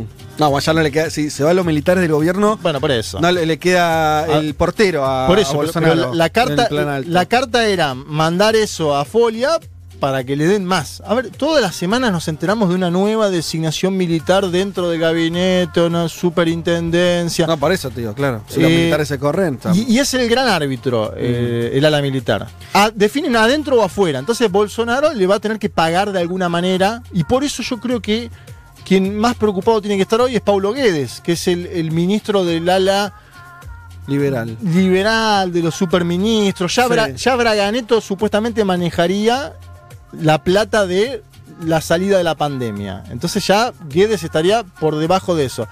Hay que ver si Paulo Guedes sobrevive esta semana que viene. Es una incógnita, es Puede una ser- pregunta. Puede ser otra pérdida. Eh, Elman, vos querías aportar algo. Sí, un comentario, a ver qué piensan ustedes. No, a mí me parece que la, la salida de Moro esta semana, lo que- y, y- digamos, y por el terremoto que genera, me parece que lo que termina cristalizando es cómo se distancia, digamos, este movimiento, no sé cómo llamarlo, si movimiento, plataforma, identidad política que estaba muy en contra del PT, ¿no? que, que organizaba ese odio eh, al PT y terminó confluyendo en Bolsonaro, digamos. A mí me parece que la llegada de, de Moro al gabinete Bolsonaro cristalizó bien esa unión, digamos, ¿no? O sea. Moro, un símbolo anticorrupción en Brasil, nos guste o no, Moro tiene esa etiqueta, al menos para buena parte de brasileños, y creyeron en Bolsonaro. Cuando digo creyeron, digo Moro, digo millones de brasileños, pero también parte del sistema político en que Bolsonaro podía ser una alternativa al PT, que podía representar bien esa oposición al, a- al PT. Me parece que la, la salida de Moro es, es simbólica por eso, porque termina de distanciar eso. Me parece que esta semana se termina de romper, digamos, eh, es- ese mito también, ¿no? O, o- o, digamos, esa idea de que Bolsonaro podía representar eso. Sí. Hay un tuit, sí. No, te decía que por eso la palabra que más se usó, la usaron los empresarios bolsonaristas, era desilusión. Estamos desilusionados con el gobierno a partir de la salida de Mm. Moro, ¿no? Sí, sí, y, no es menor, digamos, Fede mencionaba bien esto de, eh, bueno, ahora el sistema tiene una alternativa a Moro. Yo creo que ahí es, un primer dato fuerte a registrar, pero también me parece que nos, muestra cómo para las élites brasileñas esto también terminó siendo un, un fracaso político, digamos. Por más de que Bolsonaro no haya sido el candidato del establishment, por más de que Bolsonaro no sea un proyecto propio de las élites, de alguna manera me parece que Moro unía esos dos mundos. Totalmente. ¿no? Por, por- por el apoyo de, de de Globo, pero también por, por el símbolo, digamos, la palabra corrupción fue vital, no para la campaña de Bolsonaro en sí, sino para el clima político de Brasil, que Bolsonaro lo que hizo fue representarlo, fue interpretarlo y conducirlo al poder. Juan, creo y que la palabra, sí. perdón, y la campaña también, eh, la campaña presidencial. eh, Bolsonaro la una Bolsonaro no tenía experiencia, o sea, todos lo veían como un tipo un marginal, Hmm. eh, un tipo muy corrido a la derecha, con posiciones ultra, digo, eso pasaba, pero él decía yo nunca robé. ¿No? Y tenía esa cosa, como que siempre había estado al margen, de hecho no, no, lo- no era no era investigado por el Lavallato, digo, o sea, reforzando lo que vos decís, además de que tenía a Moro, porque a Moro lo tuvo... Sí, su carta fue de ser outsider cuando no lo era. además. A Moro lo tuvo cuando ganó. Cuando sí. ganó, él incorpora. Ujú. Él lo dice en la conferencia de prensa. Yo no hice campaña con Moro. Él está diciendo, yo esto me lo gané solo. Obvio, ¿no? Y dice, no sé a quién votó Moro en la primera Ah, vuelta. sí. Claro, como que él ahí quiere mostrar que la alianza con Moro es post. Sí. Post triunfo, Es lo cual es cierto. totalmente cierto. Eh, pero también es cierto lo que dice Elman, que esa unión entre Moro y Bolsonaro expresaba, unía a la élite con Bolsonaro Totalmente. y ahora eso queda por lo menos un signo de interrogación. Sí, y Bolsonaro es a su manera un invento de Sergio Moro en el sentido de que efectivamente, a ver, Moro puso preso a Lula, Lula tenía 40 puntos, Lula iba a ganar esa elección. No lo sabemos porque no, no, Sí, no no. podemos volver el tiempo Sí, atrás. pero- Tenía grandes chances de ganar esa elección. No, que jugó fuerte, jugó. Che, ¿y, y algo más quería decir? Lo último, lo de Lula. No, Ah, ahí, ahí, ahí, ahí, Elman. ahí va, Sí, por si querías. Dale. El que sea. Elman, amigo. No, no, yo no, no, hablá vos, hablá vos, yo no Te quedaste para callado, Elman. ¿Qué pasó? comentario nomás. Bueno, no, eh, lo- final como para darle un, un- un apunte último. Sí. Luis Ignacio Lula da Silva tuiteó, ayer. No puede haber inversión de la historia. Bolsonaro es hijo de Moro. En esta disputa, los dos son bandidos. Y Claro. los dos son hijos de las mentiras inventadas por Globo. Una síntesis fuerte de Lula. Pero esto es interesante para volver a mencionar el otro punto. Si los dos se pelean a cuchillazos hoy, Mm. ¿qué es lo que está pasando? Es porque detuvieron e inhabilitaron a Lula y porque así llegó Jair Mesías Bolsonaro a la presidencia de Brasil.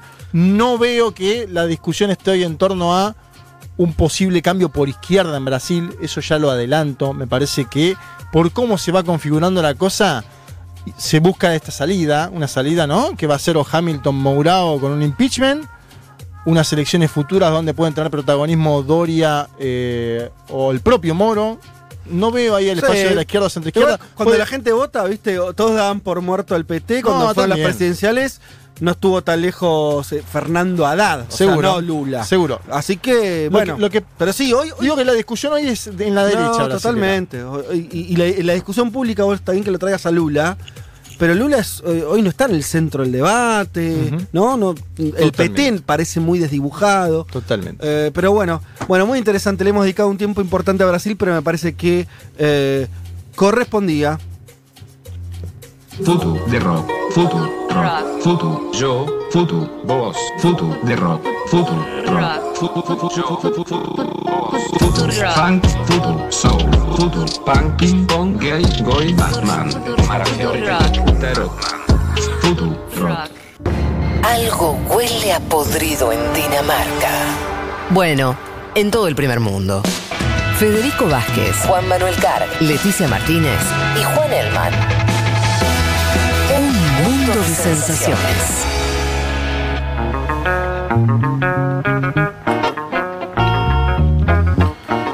Bueno, muy bien, seguimos acá. Un mundo de sensaciones. En este domingo, una y cuarto casi, faltan unos minutitos. Muchísimos, muchísimos mensajes. Eh, leo algunos para, para cumplir con, con los que podamos. Um, Brian dice: Hola chicos, una pregunta para ir pensando. Los movimientos de protesta, una vez relajadas las cuarentenas, ¿creen que se van a ver más ejemplos como los actuales de Francia, Israel o Irán? Bueno, son situaciones bien distintas. Algo comentó Leti eh, el miércoles. eh, hiciste una columna respecto a las protestas en esta situación de cuarentena. Sí, de hecho, bueno, le había sumado Líbano, que lo habían hecho en una modalidad, particular, que era en auto y en moto. Sí. Y vimos en Chile un par de intentos muy minoritarios, 50 Mandaste un video personas, ayer, sí, sí.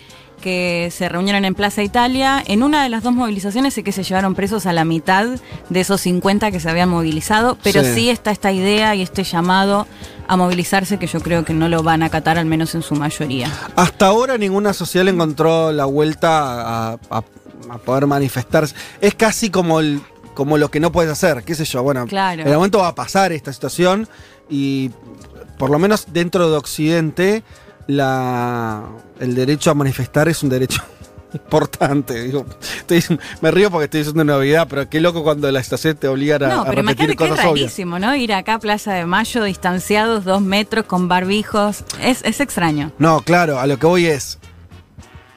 En países como el nuestro, América Latina, Europa, Estados Unidos, etcétera, bueno, donde, y, muchos otros más, pero me refiero a los que más conocemos, los que tenemos culturalmente más cerca, manifestarse es parte constitutiva de la democracia. Sí, total. Entonces, y de las eso- identidades de esos pueblos también. Obvio, entonces no es que vas a eso ahí, eh, se va a terminar. Me parece que no lo veamos. A ver, no vería esto con los ojos de la cuarentena.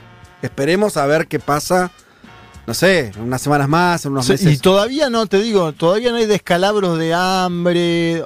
Atención con eso. Las pocas movilizaciones que hubo en Bolivia fueron de gente que estaba pidiendo bolsones de comida. Ojo, porque en América Latina la informalidad, la cuarentena extendida, va a hacer que alguna gente salga a las calles en algunas ciudades. Atención Bueno, con eso. Todavía no ocurrió, pero es, es una posibilidad. Adri pregunta, ¿qué es un impeachment? Es un juicio político. Un impeachment es... ¿Por qué decimos la palabra impeachment?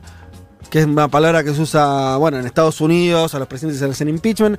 En Brasil usan esa palabra, entonces la usamos nosotros Y tomó también. mucho protagonismo en la salida de Dilma en el año 2016, que fue mediante un impeachment. Pero básicamente es cuando el Congreso, no un juez normal, sino el Congreso, los diputados y los senadores votan en un le hacen juicio al presidente y lo destituyen o no, lo, lo acusan y lo encuentran culpable o no de delitos y lo separan del cargo. Eso sería un impeachment. Lo que vimos en Estados Unidos este año. Digo, aunque parezca que pasó, Que no hace un montón claro. en febrero. Bueno, que, digamos, sí, parte de lo que podría haber sido un juicio político en el Congreso de Estados Unidos contra Trump, Exactamente. que no Eh, llegó al juicio político. Bien. Eh, Negro dice, no va a ser tan fácil sacarlo a Bolsonaro, sí, con el apoyo de antes. Y un impeachment no es de un día para el otro. Lógico, es un proceso largo. Y además un impeachment en la pandemia. No, no, es, sí, sí, sí. No estamos diciendo que eso vaya a ocurrir. Es lo que se empieza a conversar Seguro. hoy en Brasil. Eh, Jim B. dice, mi tía vive en Brasil y me dice que Moro lo están endiosando en todos los diarios. Es correcto, es, es lo que está ocurriendo. eh, y sobre todo un medio en particular, como decimos Globo, que ya fue un- su acompañante en su... Volvió a ser el héroe Moro, ¿no? Totalmente, totalmente. Perdón, y hago, me- me- lo dije mal recién, pero lo de Trump sí fue un juicio político, lo que no se llegó fue a la destitución. Eso fue lo que quise decir, lo aclaro. Exactamente. Eh, sí, de hecho él mostró, Claro, el, no, por eso, él mostró el diario que decía absuelto, no sé qué. Claro, pasó por lo que sería la Cámara de Diputados y en lo que fue era el Senado, que es quien decide si es destituido o no, no fue destituido. Tradu dice, queris, eh, queris crime en portugués es un falso. Bueno, no sé, no entendí. Eh, Romina dice, chiques, el programa excelente, pero hay algún posicionamiento político que desconozco por el cual dicen nombre, segundo nombre y apellido. Te acusan de, como decís, Jair Mesías Bolsonaro, como si tuvieras un... Si eso significa algo. Me parece que no, no, sí, te gusta decir significa o no, porque No. Jair se puso Mesías particularmente o no. A mí me En gusta mencionar los nombres completos. Como Iván Jagroski. Claro, tengo el vicio de Iván. Oh, pero en el caso Pero de, que dice de está muy bien. me parece que no es un dato menor. No es el segundo nombre que me pusieron mis papás, que de paso les mando un saludo, que nos están escuchando desde Sí. Bragado, que lo niego, ¿no? Nunca No. digo que tengo segundo nombre. ¿Por En el no? caso, no me gusta. En el caso de, de Jair, no era Mesías un segundo nombre. Exacto, se lo, poner, puso, se lo sí, puso. sí. Ah, pará, no sabía Se lo eso. puso cuando se bautizó hace unos años. ¿Qué? Sí. Claro, usted no, no, sabía. no, no sabía eso. Ah, lo del bautismo es bu- buenísimo. Pero él mismo se puso Mesías. Sí. Ah, es un genio. O un loco. Un, un loco, un bueno, loco no le fue tan mal, me parece que No, igual pero además, captó- Yo te decía que sí que por quería. otra cosa. O sea, Ah. ahora que me necesito más todavía. Por la fortaleza, el nombre. No, no, porque él lo usó políticamente, lo del Sí. Mesías, bueno, el ponerse, mito. ponerse el nombre Claro. fue un uso político, claramente. Eso, eso voy. Me- eh, por lo tanto, es, es re importante el segundo nombre en Bolsonaro. No sabía esto del.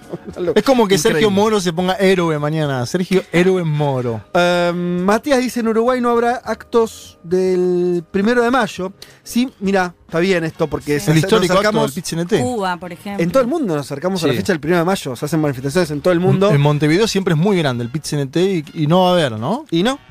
No. ¿Y no le da cadena nacional la calle Pou al mal, Dice ¿no? que sí va a haber manifestaciones, caravanas en autos y motos. Se está definiendo. ¿Eso en En Uruguay. Ah, bueno. Bueno, a, la, Eh, a la libanesa, digamos. Claro, totalmente. Eh, Karina de Uruguay también acá está todo tranquilo, a pesar de que se va a mandar al Parlamento la ley de urgente consideración que trae muchos retrocesos en diferentes áreas. Sí, ya vamos a meternos. De educación, y que no- medio ambiente, Y no es nada urgente, aparte, esa ley en el medio de la pandemia, ¿no? Pero vamos a, vamos a en otro programa, analizar un poquito Uruguay. Nacho Guzmán, un placer escucharlos todos los fines de semana, cada vez mejor. Bueno, ahora me gusta ese aliento, che, cada vez mejor.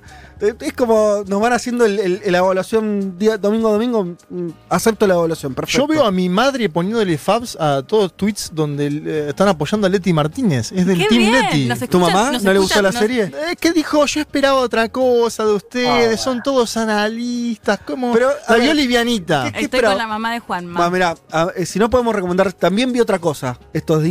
A ver. Es un documental de Pierre Bourdieu. Ah, me encanta. Si querés te fumás el documental de Bourdieu caminando y charlando con gente en Francia. No tiene mucho que ver con eh, la novela coreana. Es otro, otra Pero cosa. la voy a ver, ¿eh? Dos horitas son. Bueno. Es lento, ¿eh? Está muy bien. A mí me divirtió mucho. ¿Y la de Jordan no la viste? La empecé a ver. Es muy buena Sí, la de Jordan. El capítulo 2 de Scottie Pippen. Por Pero favor. yo le decía por los que no- esperan que recomendemos cosas recontra Obvio. intelectuales. También Bueno, miramos alguna porquería. Pero, por favor. Obvio. no estoy diciendo que lo sea No, esta gran serie coreana. Claro, eso, no estoy eso diciendo voy. que lo sea esta gran serie coreana. Eh, bueno, infinidad de mensajes. Metámonos en, en nuestro próximo tema. Eh, vamos a hablar con Juan, Juan Elman, eh, versión remota, este domingo.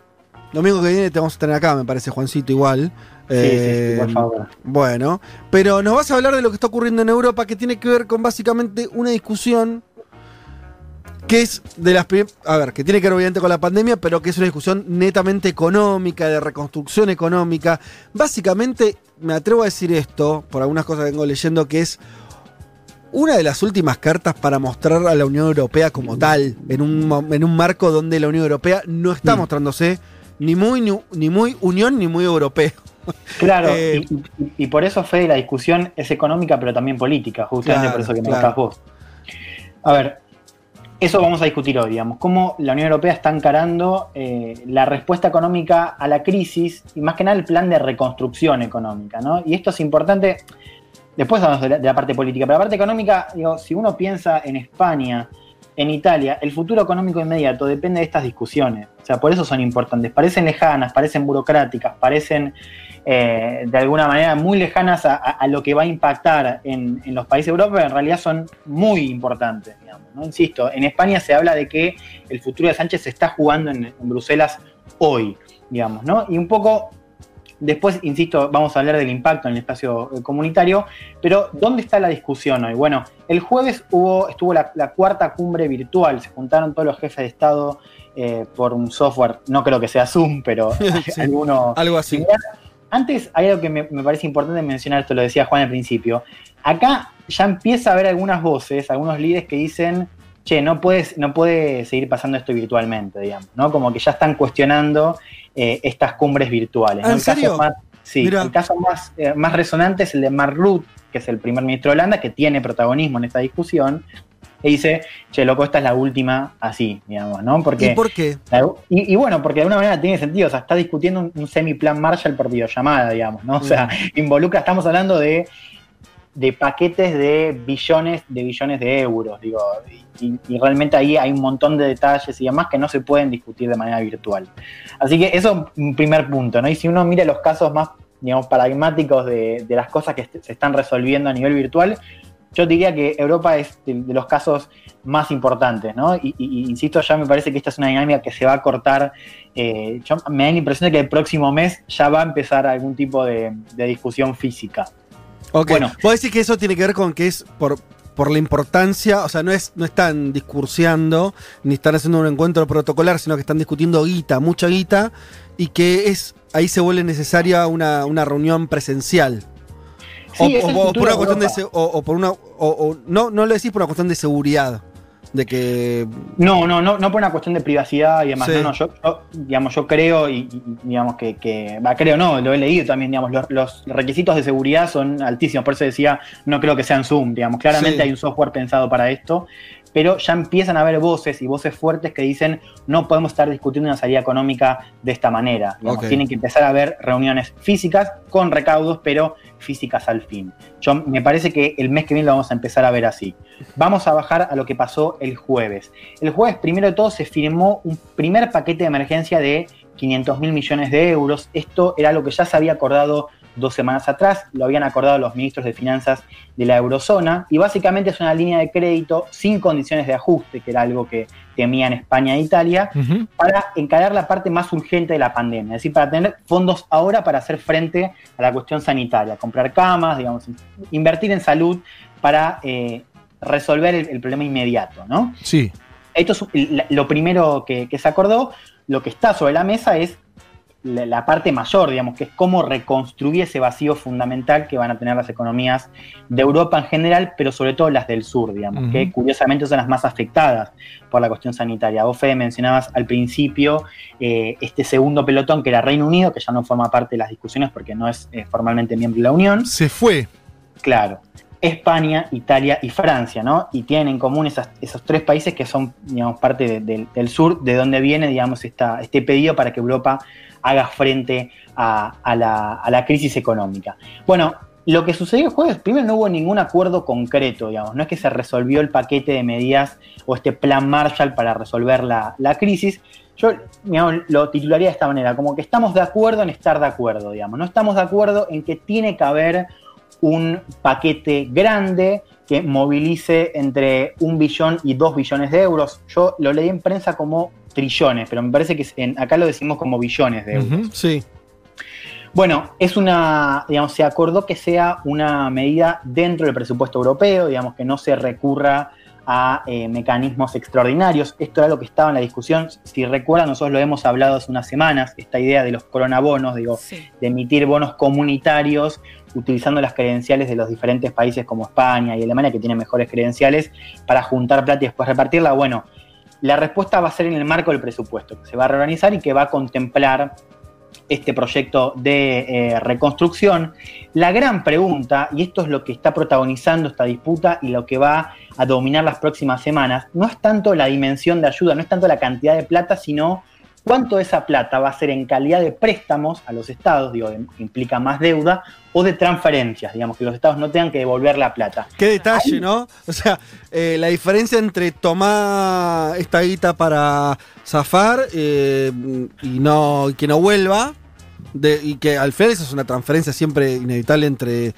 O sea, la tienen que poner los que tienen más guita de los países que están en mayor capacidad de hacer eso, o tomás, pero me la vas a tener que devolver. Claro. Es claro, el día y la noche la diferencia de lo que Sí, están discutiendo. Y, y en un dato importante, digamos, los países que más capital requieren ahora son curiosamente los que están más endeudados. Claro, ya están Si uno mira, claro, España, Italia, Grecia, Portugal, son países que tienen más del 100% de deuda PBI en relación, digamos, no tienen más capacidad de deuda. Vamos a escuchar ahora a Charles Michel, que es el presidente del Consejo Europeo, anunciando eh, lo, lo que se decidió o lo que falta decidir a raíz de la cumbre del jueves. We also agreed to work towards establishing a recovery fund which is needed and urgent. This fund should be of a sufficient magnitude, targeted towards the sectors and geographical parts of Europe most affected, and be dedicated to dealing with this unprecedented crisis.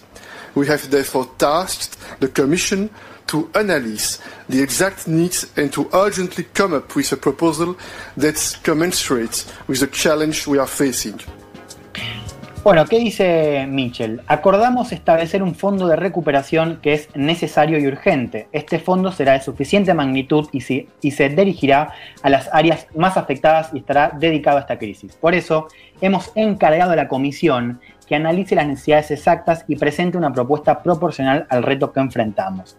Bueno, lo que dice Mitchell ahí, y un poco lo que se decidió en la cumbre, es que sea la Comisión Europea quien eh, desarrolle este plan, digamos, ¿no? que busque este equilibrio entre los préstamos y las transferencias. ¿no? El Consejo, recordemos, para entender un poco cómo funciona la Unión Europea, hay tres órganos de poder.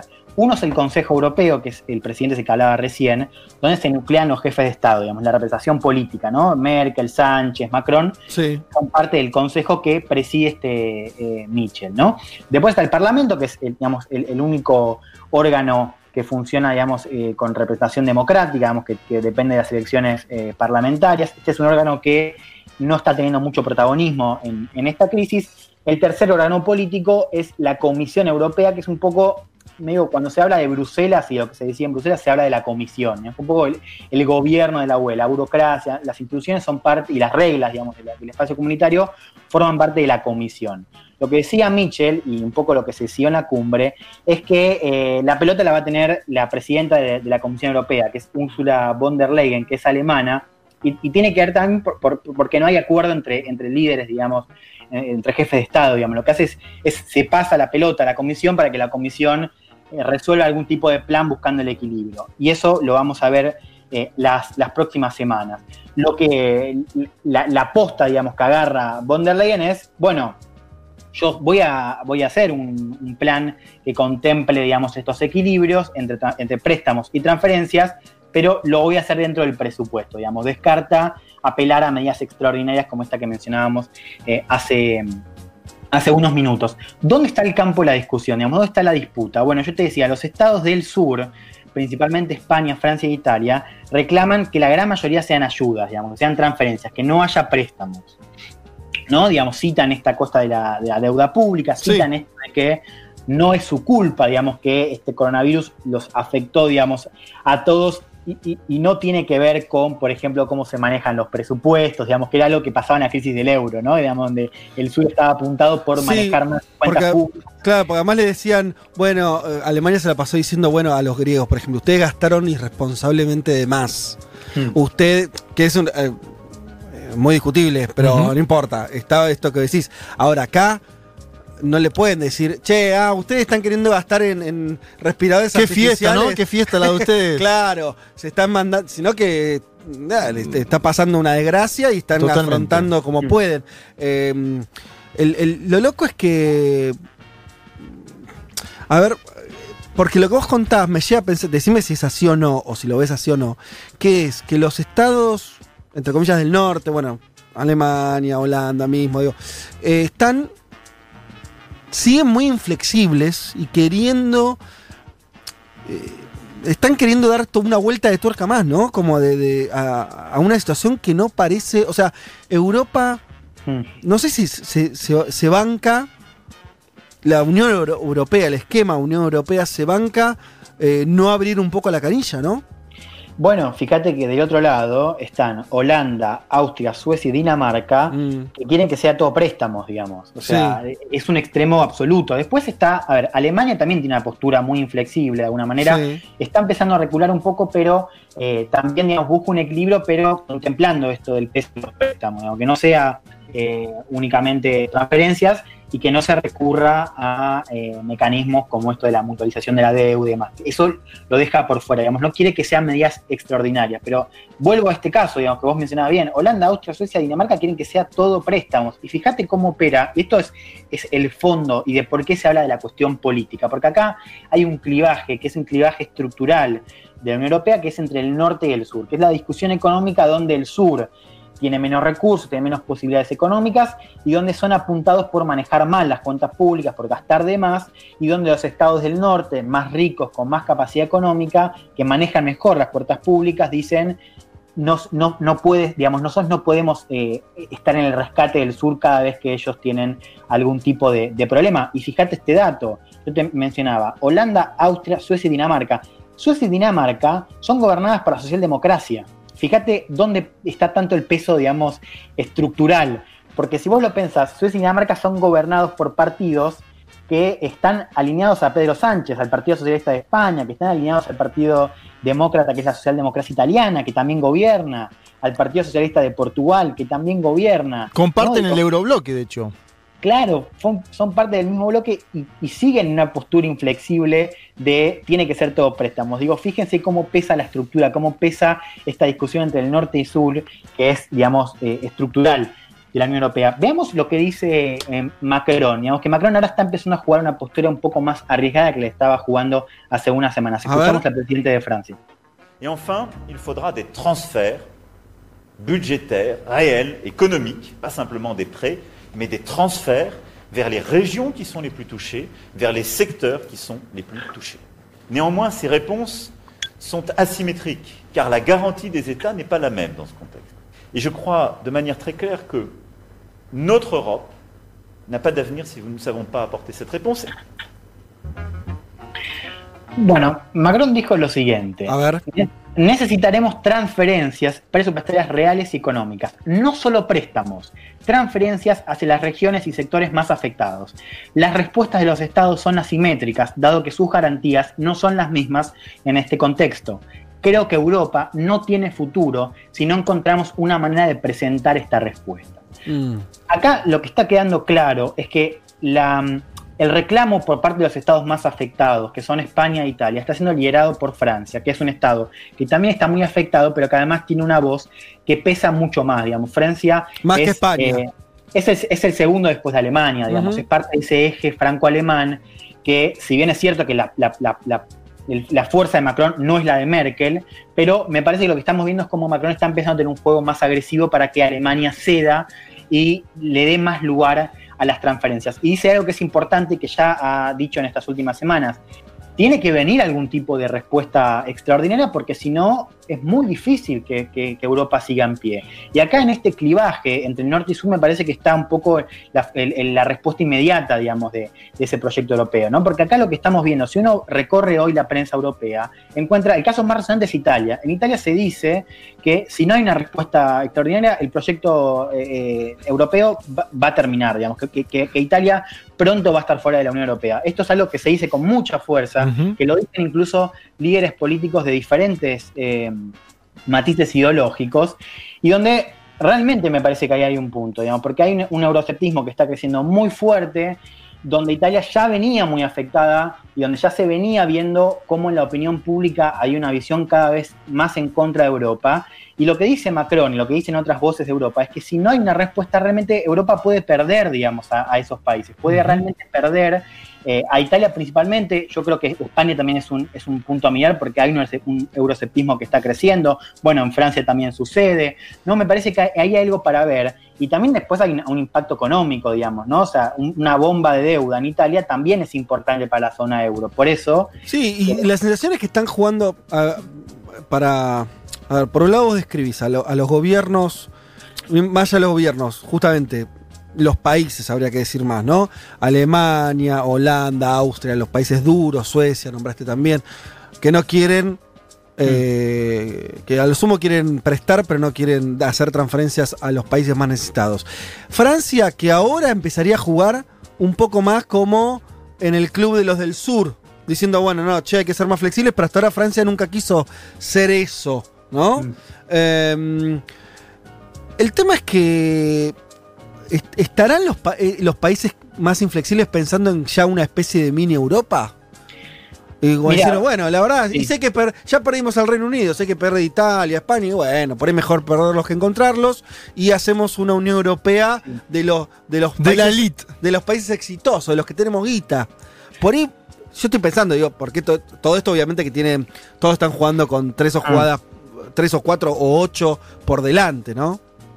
Yo, yo tengo dos cosas para decir. Pr- Primero, que es que, que si Italia principalmente, pero el sur no resuelve bien el problema, esto es un problema para la zona euro, digamos, ¿no? Una cosa, eh, cuando se mencionan Italia y Grecia, que es el caso paradigmático de la crisis del euro, es Italia es demasiado grande para que caiga.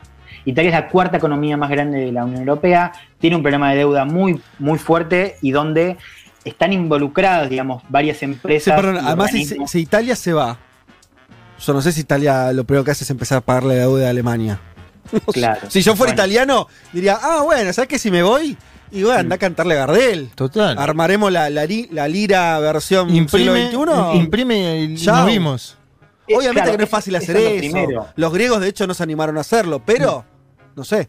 Eh, eh, Eso es lo, lo primero. Lo segundo que te quería decir es que también, así como vos ves las tensiones domésticas en el sur, esto que te decía de Italia, che, si Bruselas no nos da una mano ahora, ¿para qué seguimos en, en Bruselas, digamos? ¿no? Lo mismo en España, che, estamos como el culo. Si Bruselas no, no está ahora, entonces que no está nunca, digamos, ¿no? No tenemos que ir. Eso pasa en el sur, pero también hay una tensión política en el norte, en estos estados más inflexibles, que es que tampoco puede quedar la visión de que la Unión Europea solo sirve para, digamos, transferir recursos del norte hacia el sur, digamos. Me parece que también si uno mira los movimientos de la extrema derecha en el norte, los populismos de derecha, También hay una visión euroscéptica de nosotros somos ricos, ¿por qué tenemos que financiar a los adolescentes de España, de Grecia, de Portugal y de Italia que no saben gastar? Bueno, a lo que voy, por supuesto no estoy de acuerdo con esa narrativa, pero también hay tensiones domésticas que operan en el norte y que también explican la posición inflexible de estos estados del norte. Para cerrar, quiero que escuchemos Sí, a Merkel porque dale. me parece que ahí está el punto para mirar en las próximas semanas y meses. La escuchamos a la canciller de, Ale- de Alemania. Es ist ganz klar geworden, dass alle gesagt haben, wir brauchen ein solches Konjunkturprogramm oder Recovery Plan, Plan genan- genannt oder Recovery Fund. Ich will ganz deutlich sagen, eine solche gemeinsame Antwort ist auch im deutschen Interesse, denn auch uns wird es auf Dauer nur gut gehen, wenn es Europa gut geht. Wir sind durch Wertschöpfungsketten mit ganz Europa verbunden. Wir haben das jetzt gesehen. Die, wenn diese Wertschöpfungsketten einmal unterbrochen sind, dann haben wir alle miteinander große Schwierigkeiten. Bueno, clarísimo. Claro, re- repito por si hay alguno de ustedes que no, que no llegó a, a escuchar bien a Merkel. No, es que no le entiendo el acento de la zona. Claro, yo, yo estoy más acostumbrado eh, al acento berlinés, ¿viste? Está muy apurada por el tema de la pandemia. Sí. Merkel dijo lo siguiente, para todos estaba claro que necesitamos un paquete de estímulo, paquete de recuperación, como se llame. Quiero decir muy claramente que una solución conjunta de este tipo es de interés para Alemania, porque las cosas solo pueden ir bien para Alemania si van bien para Europa. Estamos vinculados con toda Europa a través de las cadenas de suministro. Como hemos visto, cuando estas cadenas se rompen, todos tenemos problemas. Lo que dice Merkel, y fíjense la, la- diferencia con otras eh, declaraciones que hemos escuchado, es una posición absolutamente defensiva, digamos, ¿no? Esto que eso de nosotros también tenemos interés en resolver esto, porque para Alemania, digamos, eh, le importa, digamos, que le vaya bien al resto de, Europa. Y acá hay algo importante, que es que Alemania está empezando a ser vista y han vuelto algunos fantasmas del pasado en su rol en la crisis de- del euro, digamos, ¿no? donde las políticas que le impuso Alemania y las soluciones que le impuso al sur fueron muy traumáticas. Lo que se discute hoy a nivel europeo es que no se puede dar otra solución de esa manera y que Alemania tiene que tener un rol un poquito más protagónico y un poco más dispuesto a salvar las papas en el sur, ¿no? Y Merkel está en una posición cada vez eh, más defensiva y al mismo tiempo un poco más eh, más conciliadora con el sur. Eso es un poco lo que se mencionó en la cumbre de, eh, del jueves. Por último, una perlita que quiero para cerrar la columna. Dale. Vos decías, Fede, esto del, Sí. del- del rol de, de Alemania. Hubo una reconstrucción del diálogo en la cumbre que salió en varios medios europeos. Uno de ellos fue El País, que al final de, de la cumbre von der Leyen, que es la presidenta de la comisión, acepta ese mandato que yo comenzaba al principio y dice, bueno, el 6 de mayo van a estar eh, las propuestas, ¿no? Y Merkel dice, ¿el 6 de mayo? ¿no? Como, como si algo se le hubiera escapado. Sí, Ángela, el 6, le responde von der Leyen. ¿Estás segura de que es el 6? Le dice Merkel. Las dos propuestas, el Fondo y el Mecanismo de Estabilidad, que es este organismo para, para el tema de las políticas económicas. Sí, sí, seguro, le dice von der Leyen, es un paquete. Y Merkel le responde, de acuerdo, pero asegúrate de que nos llamas antes, ¿no? Esto es la última línea y lo interesante de eso es que se empezaron a hacer preguntas dentro de la cumbre de a qué se refería, de este nos llamas antes. Sí. ¿Nos llamas antes a los líderes europeos o nos llamas antes a Alemania, a Berlín? Ah, ok. Recordemos, von der Leyen es alemana, fue ministra de Defensa de, de Merkel y un poco ejemplifica esto que se dice, que vos mencionabas al principio, de el peso de Alemania eh, en la Unión Europea. Mi impresión es que de la manera en la que se resuelva esa pregunta, vamos a ver la magnitud de este paquete de medidas. Sea como sea, falta poco. La semana que viene vamos a tener la- el paquete de parte de la Comisión Europea. Bueno, perfecto. Veremos cómo sigue. Un mundo de sensaciones. Vázquez, Carg, Martínez, Elman. Información justo antes de la invasión zombie.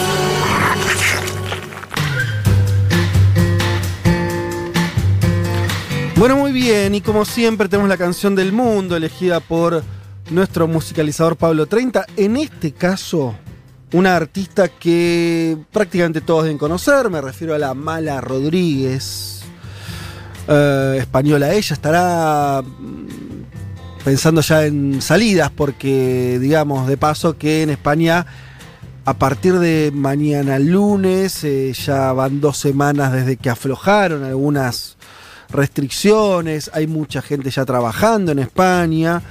Veremos si cumplidos los 14 días desde que empezó esto empiezan a tener más casos o no. Por suerte, por ahora vienen bajando considerablemente los casos de fallecidos diarios en España. Eso es una muy buena noticia, porque lo está haciendo en un marco en el que está abriendo, no cerrando. Ahora hay que ver si a partir de esta semana que arranca ahora, estos números se mantienen o hay un cambio. Hoy salieron los niños. y hoy, eso iba a decir, hoy salieron los niños en España, hay muchas imágenes de plazas, de calles con niños, que es una no- novedad absoluta. Después de 40 días que estuvieron encerrados, eligieron Con justamente... mucha gente, ¿no? Se veían esas imágenes, las veíamos recién acá en tele también. El Mucha título, gente. título del país. No me acuerdo cómo se pedalea, dijo algún niño. Claro, mirá vos, este. Y también es importante para nosotros porque, y vos lo, lo, bueno, lo decimos siempre, lo dijiste también al principio del programa, Juanma, que Alberto Fernández mira a España.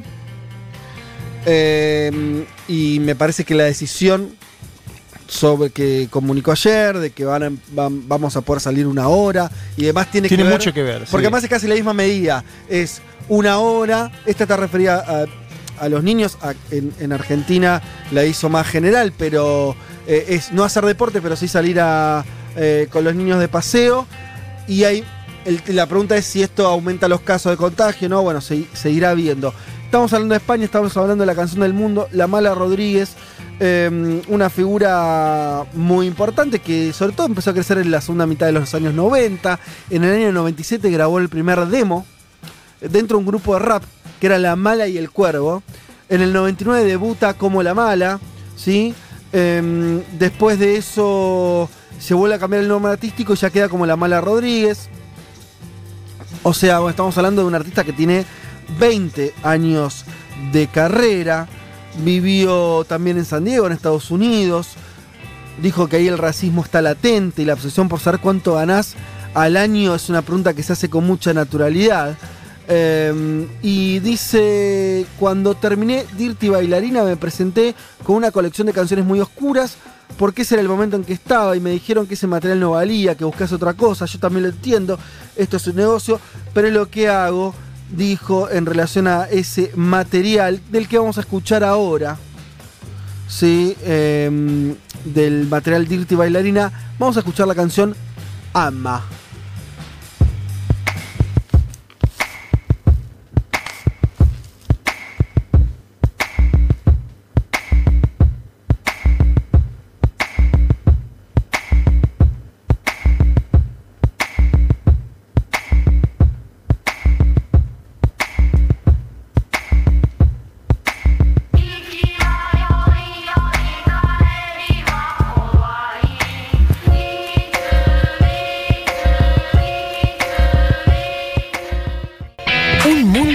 Sensaciones. Federico Vázquez, Juan Manuel Carg, Leticia Martínez y Juan Elman.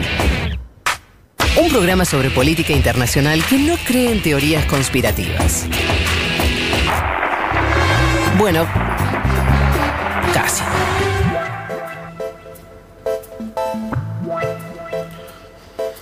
Bueno, muy bien. Eh, cuando faltan 11 minutos para las 14 horas, nos metemos con el último de los temas que habíamos prometido para el día de hoy, que tenía que ver eh, no con el coronavirus particularmente, sino con algo que atraviesa de forma, decíamos, muy fuerte, aunque no se hable siempre, aunque no esté siempre arriba de la mesa, siempre está arriba de la mesa. eh, aunque no se diga siempre está arriba de la mesa, que es el peso atómico, las posibilidades de poder nuclear que tienen los distintos países. Ustedes saben, en el mundo hay algo así como 200 países, más o menos. De esos 200 países, muy poquitos son los que tienen la bomba atómica. Y eso es un club, ¿no? Algunos entran, algunos tratan de entrar eh, sin, este, Sí, sin más que permiso. algunos entran, algunos entraron y ahí quedó la cosa. Bueno, pero algunos lograron entrar en los últimos años, justamente. Digo, eh, algunos hicieron, lograron entrar la bomba hace muchos años y después muy poquitos países fueron accediendo, ¿no? Como metiéndose por la ventana. eh, pero siguen siendo muy pocos en relación a la cantidad de países que, eh, que hay. Y de eso vamos a hablar entonces, Leti. Sí, a lo que iba, perdón, una Sí. aclaración es que no lo hacen o hay algunos países que, que tienen bombas atómicas o programas nucleares, pero no les es permitido tenerlos. A eso me refería. No, claro. Eh, Porque en general Pasa- aquellos que ya lo tienen no, No quieren que se sume más gente al club. ¿Cómo historia, sí. Básicamente. Una fecha voy a poner A para empezar a explicar Sí. un poco esto e intentar hacerlo amigable. 2 de agosto de 1939, el físico alemán Albert Einstein le envía una carta con su firma al entonces presidente de Estados Unidos, Franklin, eh, Franklin Roosevelt, Sí. y le dice que en la Alemania nazi, de la cual él había huido y estaba viviendo en Estados Unidos, había posibilidades de que este- se esté construyendo o que se sepa cómo construir un arma de destrucción masiva. Bien. Y en esa carta es donde le recomienda o habla del uranio como eh, factor principal o fuente de energía para la construcción del armamento nuclear. Carta directa de Einstein al presidente de Estados Unidos. Al presidente de Estados Unidos. Esto es en 1939. ¿Qué pasa después? A comienzos de la década de 40 se lleva adelante el proyecto que se conoció como Proyecto Manhattan, que es eh, Estados Unidos junto con Canadá y el Reino Unido, empiezan a investigar todo este tema del uranio, del enriquecimiento de uranio y demás. O sea, le dan bola a la carta de Einstein, básicamente. No es que, no es que No llega la carta y dice, ¿y este qué le, qué le pasa? ¿Y Einstein? ¿Y Einstein? No Si lo dice, ah, sabremos mira. nunca, pero después voy a hacer No, un, bueno, un- pero- un breve comentario sobre sí, lo- por lo- Einstein y, lo que, y, lo que, y lo que le pasó a él, al menos, o lo Obvio, que se cree pero, que pasó. pero, Sí. pero tuvo, porque eh, fueron por ese lado, no es que se pusieron a investigar otra cosa. Claro, bueno, algunos dicen que supuestamente ha- habrían llegado al mismo fin Ajá. sin esta carta. Bueno. La pero estuvo la carta, es la que mandó. La carta la mandó y la cuestión es que en la década del 40 Sí. se empieza con este proyecto que te decía. En 1945 es la primera vez que se hace una prueba de, de bomba, una bomba atómica, una prueba nuclear y en ese mismo año es donde Siempre me parece que es súper válido recordar que el único país que utilizó bombas atómicas fue Estados Unidos, en Japón, en Hiroshima y Nagasaki. No una, sino dos. Claro, dos y es el único. Bueno, fue el primero que, que la tuvo, o que al menos se supo que la tuvo, y fue el único que la usó, que la usó. Contra ciudades, no, no era, fueron Claro. contra un regimiento, la tiró, la tiraron en dos ciudades mega pobladas. Sí. Tranqui. En ese momento gobernaba Truman en Estados Unidos y si les parece escuchamos eh, al presidente después de haber arrojado la primera bomba atómica eh, en Hiroshima. Escuchamos lo que decía y ahora lo analizamos. A short time ago, an American airplane dropped one bomb on Hiroshima and destroyed its usefulness to the enemy. That bomb has more power than 20,000 tons of TNT. The Japanese began the war from the air at Pearl Harbor. They have been repaid many-fold, and the end is not yet. With this bomb, we have now added a new and revolutionary increase in destruction to supplement the growing power of our armed forces. Bueno, ahí lo que Truman decía es, eh, estaba contando que se había lanzado desde un avión esta bomba atómica, que los destrozos habían sido un éxito para el ejército estadounidense. Eh, hablaba de Pearl Harbor, que decía, o sea, los japoneses les respondimos Sí. y multiplicamos la respuesta que le dimos, está claro, asesinaron. Es incalculable todavía el número porque de las personas que murieron en el momento, más las personas que murieron después como por posibles eh, secuelas, son cientos de miles los muertos en Hiroshima y Nagasaki. Qué Y lo- poco carisma, ¿no? Que tenía al esa bestialidad que habían hecho. Total. Timorato, Total, una- porque una además voz- la gran mayoría eran ciudadanos de a pie, digamos, no ni siquiera militares. Eh, dice, con esta bomba hemos añadido un nuevo y revolucionario incremento en destrucción a fin de aumentar el creciente poder de nuestras Fuerzas Armadas y eso quedaba muy claro. Me preguntabas por Einstein y el año pasado se descubrieron estas cosas inéditas que se encuentran décadas después. Es un audio de él eh, en el cual muestra cierto arrepentimiento por esa carta que envió. Esto, algunos creen que Estados Unidos lo hubiese hecho o, hubiese- o habría llegado a la misma conclusión sin esta carta, pero lo cierto es que la carta estaba firmada por él y lo cierto es que Estados Unidos finalmente logra una bomba atómica y la utiliza en la década del 40. Lo que sucede después de, de la utilización de Hiroshima y Nagasaki es que la Unión, eh, la URSS en el 49 hace una prueba nuclear, lo mismo el Reino Unido en el 52, Francia en- el 60 y China en el 63. Entonces es en esta década del, desde desde el 40 al 60 que se empieza a dar el- los programas nucleares en estos Sí. países que nombraba en el mundo, en un contexto además ya después de Guerra Fría. Son todos los países que ganaron la Segunda Guerra. Claro. Nombraste, ¿no? Sí. Francia, Re- eh, Reino, Unido y la Unión Soviética. Sí, y China en el China. 63 claro. también. Y China es la que, claro, se va, Es- se va de eso, sí. ya, ya la China de Mao. Sí, en el 63. Claro, es la última, ¿no? De los grandes países que entonces logra la bomba. Así es. ¿Qué pasa? Bueno, cuando se ve todo esto, Sí. seguramente lo habrán hablado en otro momento, se hablaron de Guerra Fría, esta constante amenaza que no se hace, pero la amenaza y el temor y la tensión está siempre ahí presente.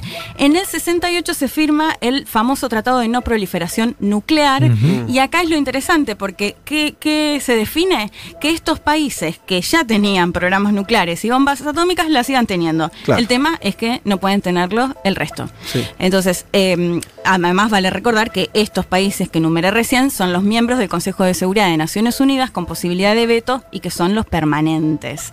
Digo, otra de las cuestiones que quedan ahí siempre que es polémica, pero en definitiva esa situación no cambia. ¿Quiénes no firmaron este tratado? Y eso me parece la otra parte, porque hasta acá es la, digamos, lo que se definió y lo que de alguna manera es lo legal, si se quiere, ¿no? Los países que tienen permitido Ajá. tener un programa nuclear. Los que no firmaron son India, Pakistán, Cuba e Israel. Ok. ¿Qué pasa? Qué heterogéneo. ¿No? Un grupo. Y sí. Eh, Y Corea del Norte, que lo firmó en su momento, Ajá. pero en el 2003 se retira. Claro. Y bueno, ahora vamos a hablar igual Sí. de Corea del Norte. Pero los países que numeré que no firmaron, India y Pakistán, son los dos gobiernos que tienen bombas atómicas en la actualidad, porque, eh, bueno, lo probaron y en su momento los, mi- los propios gobiernos eh, lo, lo dijeron, digamos, ellos lo transmitieron. Entre India y Pakistán sucede algo similar, ¿no? El primero que, lo tiene es India y en este conflicto, por sobre todo por Cachemira entre ambos países, conflicto histórico, Pakistán a los años hace lo mismo, sim- similar, digamos, ¿no? Empieza con las pruebas nucleares y también llega a tener una bomba atómica. Digo, sí, remarco esto porque no es que se da en India y se da en otro país que no tiene nada que ver, ¿no? Sino que siempre suele eh, ser el mecanismo de defensa del país, construir, si lo pueden hacer en este caso, en defensa del otro país que ya la tiene, como en este caso India y Pakistán, en la década del 70 y el 80. La particularidad de India es que Estados Unidos en el 2005 lo reconoce como una especie así de figura de Estado responsable para tener programa nuclear. Ah, mira, o sea, le da un manto de legalidad. Sí, le da un manto de legalidad. El otro país eh, del que hablábamos, bueno, es Corea del Norte, que también en el 2000, les decía, eh, firmó el tratado en su momento, en el 68, en el 2003 se retira y en el 2006 empiezan eh, las pruebas nucleares. Se cree que fue con cierto o no éxito, pero sí se considera que tiene un programa nuclear muy importante. De hecho, bueno, eh, parece ya que forma parte de nuestro programa, pero lo nombrábamos hoy Alejandro Cabos Venos y él en su momento me decía algo muy interesante que era, si en Corea del Norte nosotros no tuviésemos eh, bomba atómica, seríamos un Irak o un Afganistán. La verdad, no hay forma, yo no encuentro una forma de decir que ese argumento está errado. Por es muy eso, probable. ¿no? Digo, Claro. no hay- eh, eh, es muy difícil por las cosas que pasaron en el- en el mundo en los últimos 10 años. Que esa, fir- o sea, que básicamente un representante de Corea del Norte, que es lo que es el, Sí. el español, eh, diga, la- che, si yo no tenía, la- si nosotros no teníamos bomba atómica, nos hacía, no- nos tiraban eh, el gobierno abajo, lo invadían o lo, o lo que sea. Si vos ves lo que pasó con países parecidos, entre comillas, países Sí. llamados parias y demás, Sí, del eje del mal para Estados Unidos, y digamos. la verdad que pasó eso. Y se tuvo que juntar Donald Trump con Kim Jong-un dos veces, digo. Sí, eso sí. también es por la bomba. No se juntó con Nicolás Maduro, por ejemplo, otra crisis eh, enorme en otro país.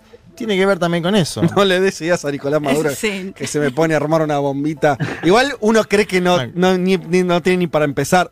Quiere decir, la necesitas una estructura eh, científica, militar. Corea del Norte probó una bomba de hidrógeno hace cuatro Sí. años. Y, eh, y tardas en el tiempo. Además, lo otro que pasa, bueno, Leti, no te quiero interrumpir, pero digo, como que se. mm, El mundo al final sabe cuando alguien está desarrollando una bomba, ¿no? Sí, no hay forma de ocultarlo.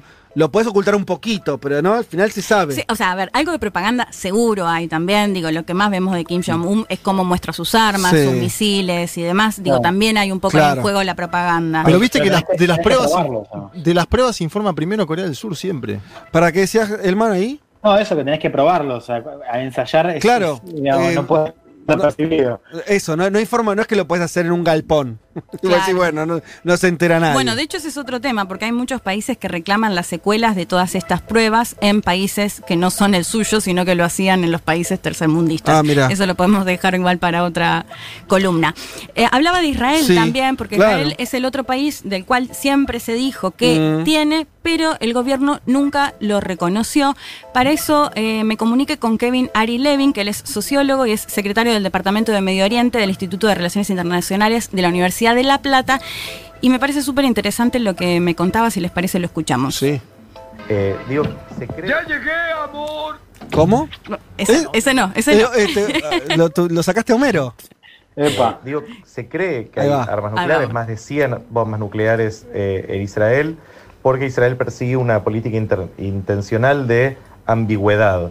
Es decir, nunca declaró la existencia de bombas nucleares porque eh, no declararlo también le da cierto nivel, cierta posición moral para eh, protestar eh, cualquier avance de otro país de la región en el tema de bombas nucleares. Por ejemplo, a principios de los años 90, Israel bombardeó Irak por creer que estaban avanzando hacia una bomba nuclear. Están las protestas públicas de Israel con respecto a Irán. Israel eh, acusa que Irán está eh, buscando bombas nucleares y que eso sería un riesgo para la región. Entonces, en ese sentido, reconocer que hay armas nucleares en Israel eh, sería un problema en este, eh, esta búsqueda de sostener la superioridad defensiva que Israel busca desde el comienzo. Claro. Bueno, ahí lo escuchábamos. Es re interesante lo de Israel, porque es otra Sí. lógica. Total, así que dos cosas me gustaría como analizar de lo que nos estaba diciendo eh, Kevin Ari Levin. Y me contaba la historia, que también me dio acá pie para otra columna quizás, de Mordejai Banunu, o Mordejai, no sé cómo se pronuncia exactamente, que es un israelí que trabajaba en la ciudad de Dimona, donde hay una planta nuclear, y que en la década del 80 dijo que Israel tenía una bomba atómica. De acuerdo a lo que me contaba el, el especialista, este señor pacifista de izquierda se oponía y por eso lo contó. ¿Qué pasó? Eh, se va de Israel, se va a Europa, el Mossad envía a una Oh. mujer que Mm. lo conquista de alguna manera, lo cita eh, en Italia creo, y cuando él va, lo secuestran, lo llevan a Israel de nuevo, estuvo preso desde el 86 al 2004, y lo que me contaba Kevin es que si bien actualmente no está preso, no puede hablar con la prensa y tiene un montón de limitaciones. Ay, mamito. Esto, por un lado, digo sobre este secretismo que siempre hay. Sí. Bueno, y además, si se supone que son países que no tienen permitido tener un programa eh, nuclear con fines armamentísticos, ¿no? Porque también hay que decir que puede tener fines energéticos. Pero no, la- claro, la Argentina de hecho desarrolló Claro. energía nuclear, pero no la bomba. Claro. La otra pata que me interesó de lo que planteaba Kevin es que él dice también hay una cuestión moral. ¿Por qué? Porque Sí. Israel, sí. por un lado, es el que bombardeó la- la- el programa nuclear iraquí. Recordemos que además Irak en este contexto es súper clave porque eh, el, el argumento que se da en el 2003 para invadir el Irak de Saddam Hussein es que contaba con armas de destrucción masiva. Pese a que ya desde la ONU un funcionario antes había dicho que Saddam Hussein había no, no tenía más el programa nuclear que sí había tenido en la década del 70 y el 80 y en el 2004, un año después de la guerra de Irak, se llega a la misma conclusión de que sí se había dest- destruido de- eh, todo este programa nuclear y no contaba con la bomba atómica, pero bueno, en su momento sirvió de excusa para eh, llevar adelante la guerra con Irak. Y el otro país que nombra eh, Kevin es Irán, porque Irán también siempre es esta cosa de Sí. acusarlo, o sea, ¿qué dice Irán? No, nosotros enriquecemos uranio con un fin energético. Sí. Pero Estados Unidos y sobre todo Israel en la región son quienes más se oponen y quienes más hablan de esto, ¿no? Entonces me parecía interesante decir, bueno, si Israel dice que tiene bomba atómica, ¿con qué moral después le va a ir No, a reclamar claro. a Irán o a Irak que no lo hagan? Porque al final todos saben que Israel tiene bombas Claro. atómicas. De hecho, Ese entonces el efecto lo consigue, no lo dice y puede seguir haciendo esto de intentar que otro. Porque el problema sería que si Irán tiene la bomba atómica, habría un equilibrio Claro. eh, eh, en, en la región que hoy no existe. Total. Israel perdería mucho ahí. Total, lo que decíamos de Corea del Norte, ¿no? Las posibilidades de negociar con una bomba atómica detrás Nada que ver. son otras. Eh, bueno, y lo de, lo de Irán muy brevemente, también decíamos antes que es la tensión actual, porque el plan nuclear que había firmado en su momento, todos estos países que tienen permitido el programa nuclear, más eh, Estados Unidos, es el que Trump después da de baja, pese a que Irán había estado cumpliendo con los Sí. requisitos.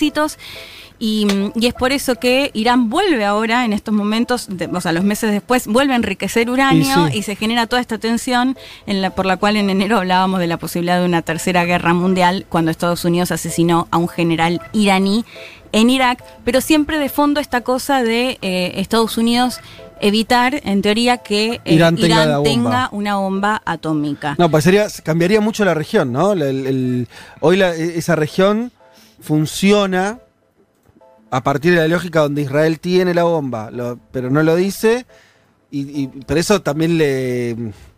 Este, me parece que sería otro juego distinto si Total. pasa como, eh, como, como pasa eh, con, con, eh, vos decías, India, Pakistán, dos países enemigos que los dos tienen la que, bomba. que se mantienen ahí porque saben que la escala puede ser mayor. Digo, más allá de las tensiones, y el año pasado hemos visto Sí. nuevamente eh, cómo se volvió a la tensión bilateral, eh, yo creo que si Irán accediera, o sea, si tuviese la posibilidad de acceder a una bomba atómica, las, las negociaciones y las amenazas serían distintas. Escuchábamos un poco antes del tercer audio y para ir relajando y terminando, Sí. todos vimos algún capítulo de Los Simpsons que siempre hablan de todo, que no dejan nada afuera. Si les parece, escuchamos una partecita a ver quiénes A lo ver. vieron y, y se dan cuenta.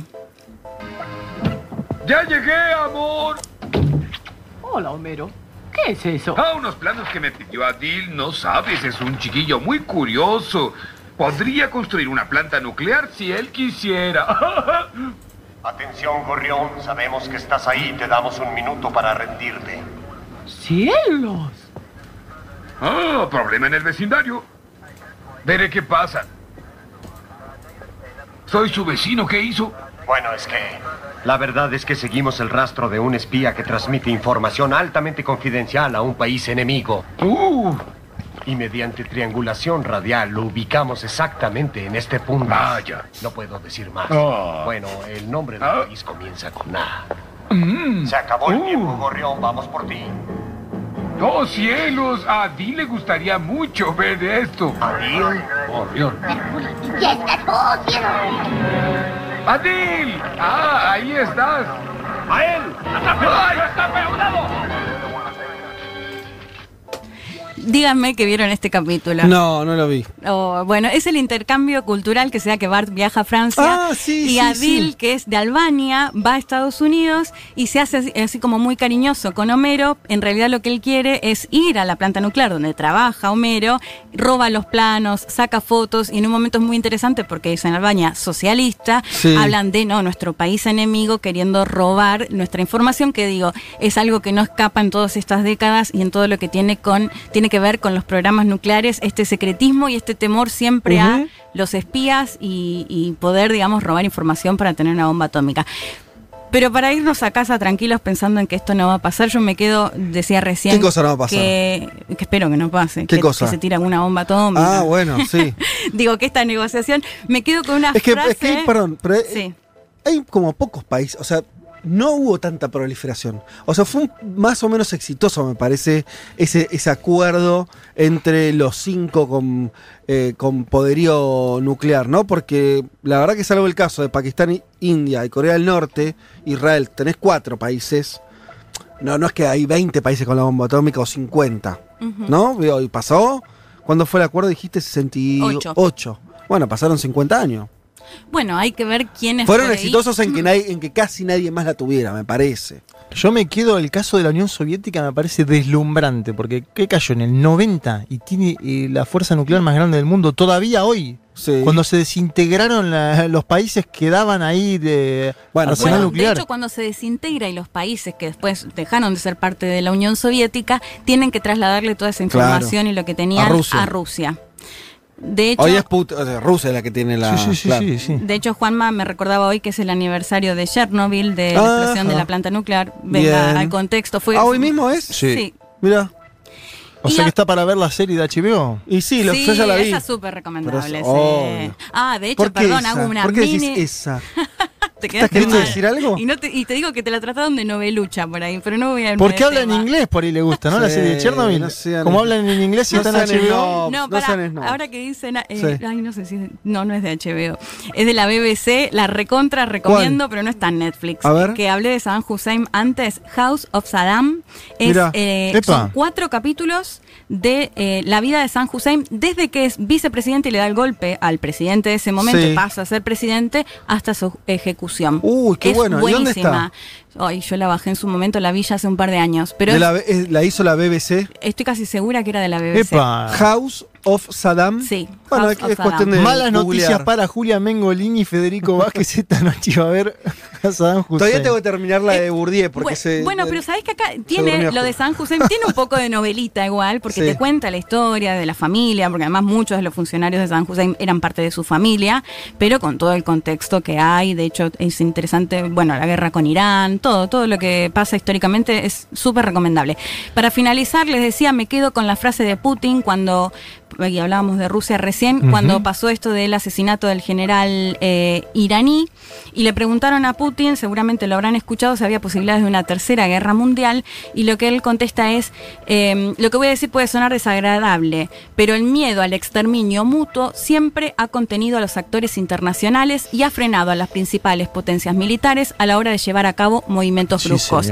Y creo que de eso se trata, ¿no? Lo que decías, bueno, no sabremos si hay otros países que tienen programas nucleares porque seguramente los van a ocultar para que no lo sepamos, pero sí nos queda claro que más allá de que se use o no se use, sí sirve y a través de las décadas sigue sirviendo para que puedan negociar y desde ahí la fuerza de negociación que pueden llegar a tener si cuentan con una bomba atómica o no. Bueno, muy bien. Eh, 14 y 11, casi 12 minutos del mediodía. Y esto, señoras y señores. ¡Se fue!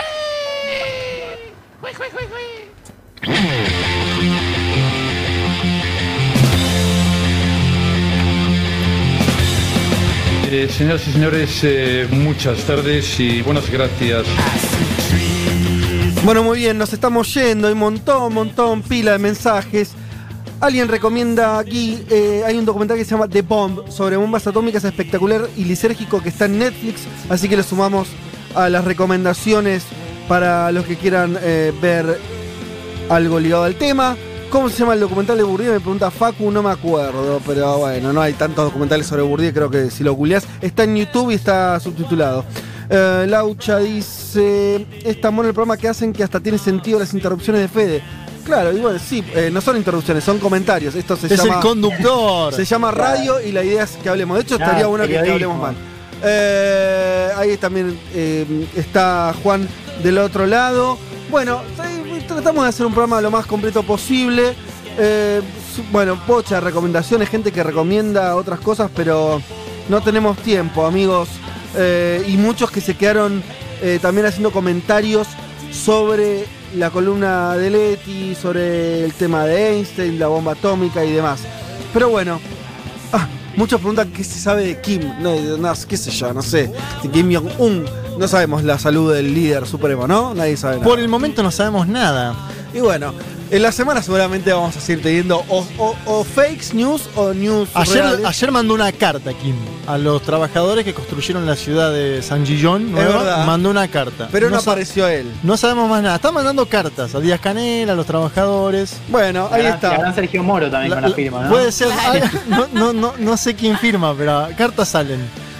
Bueno, esto ha sido todo por hoy. Nos reencontramos el domingo que viene, como siempre, a las 12 del mediodía. Un abrazo para todas y para todos. Cuídense. Hasta la próxima.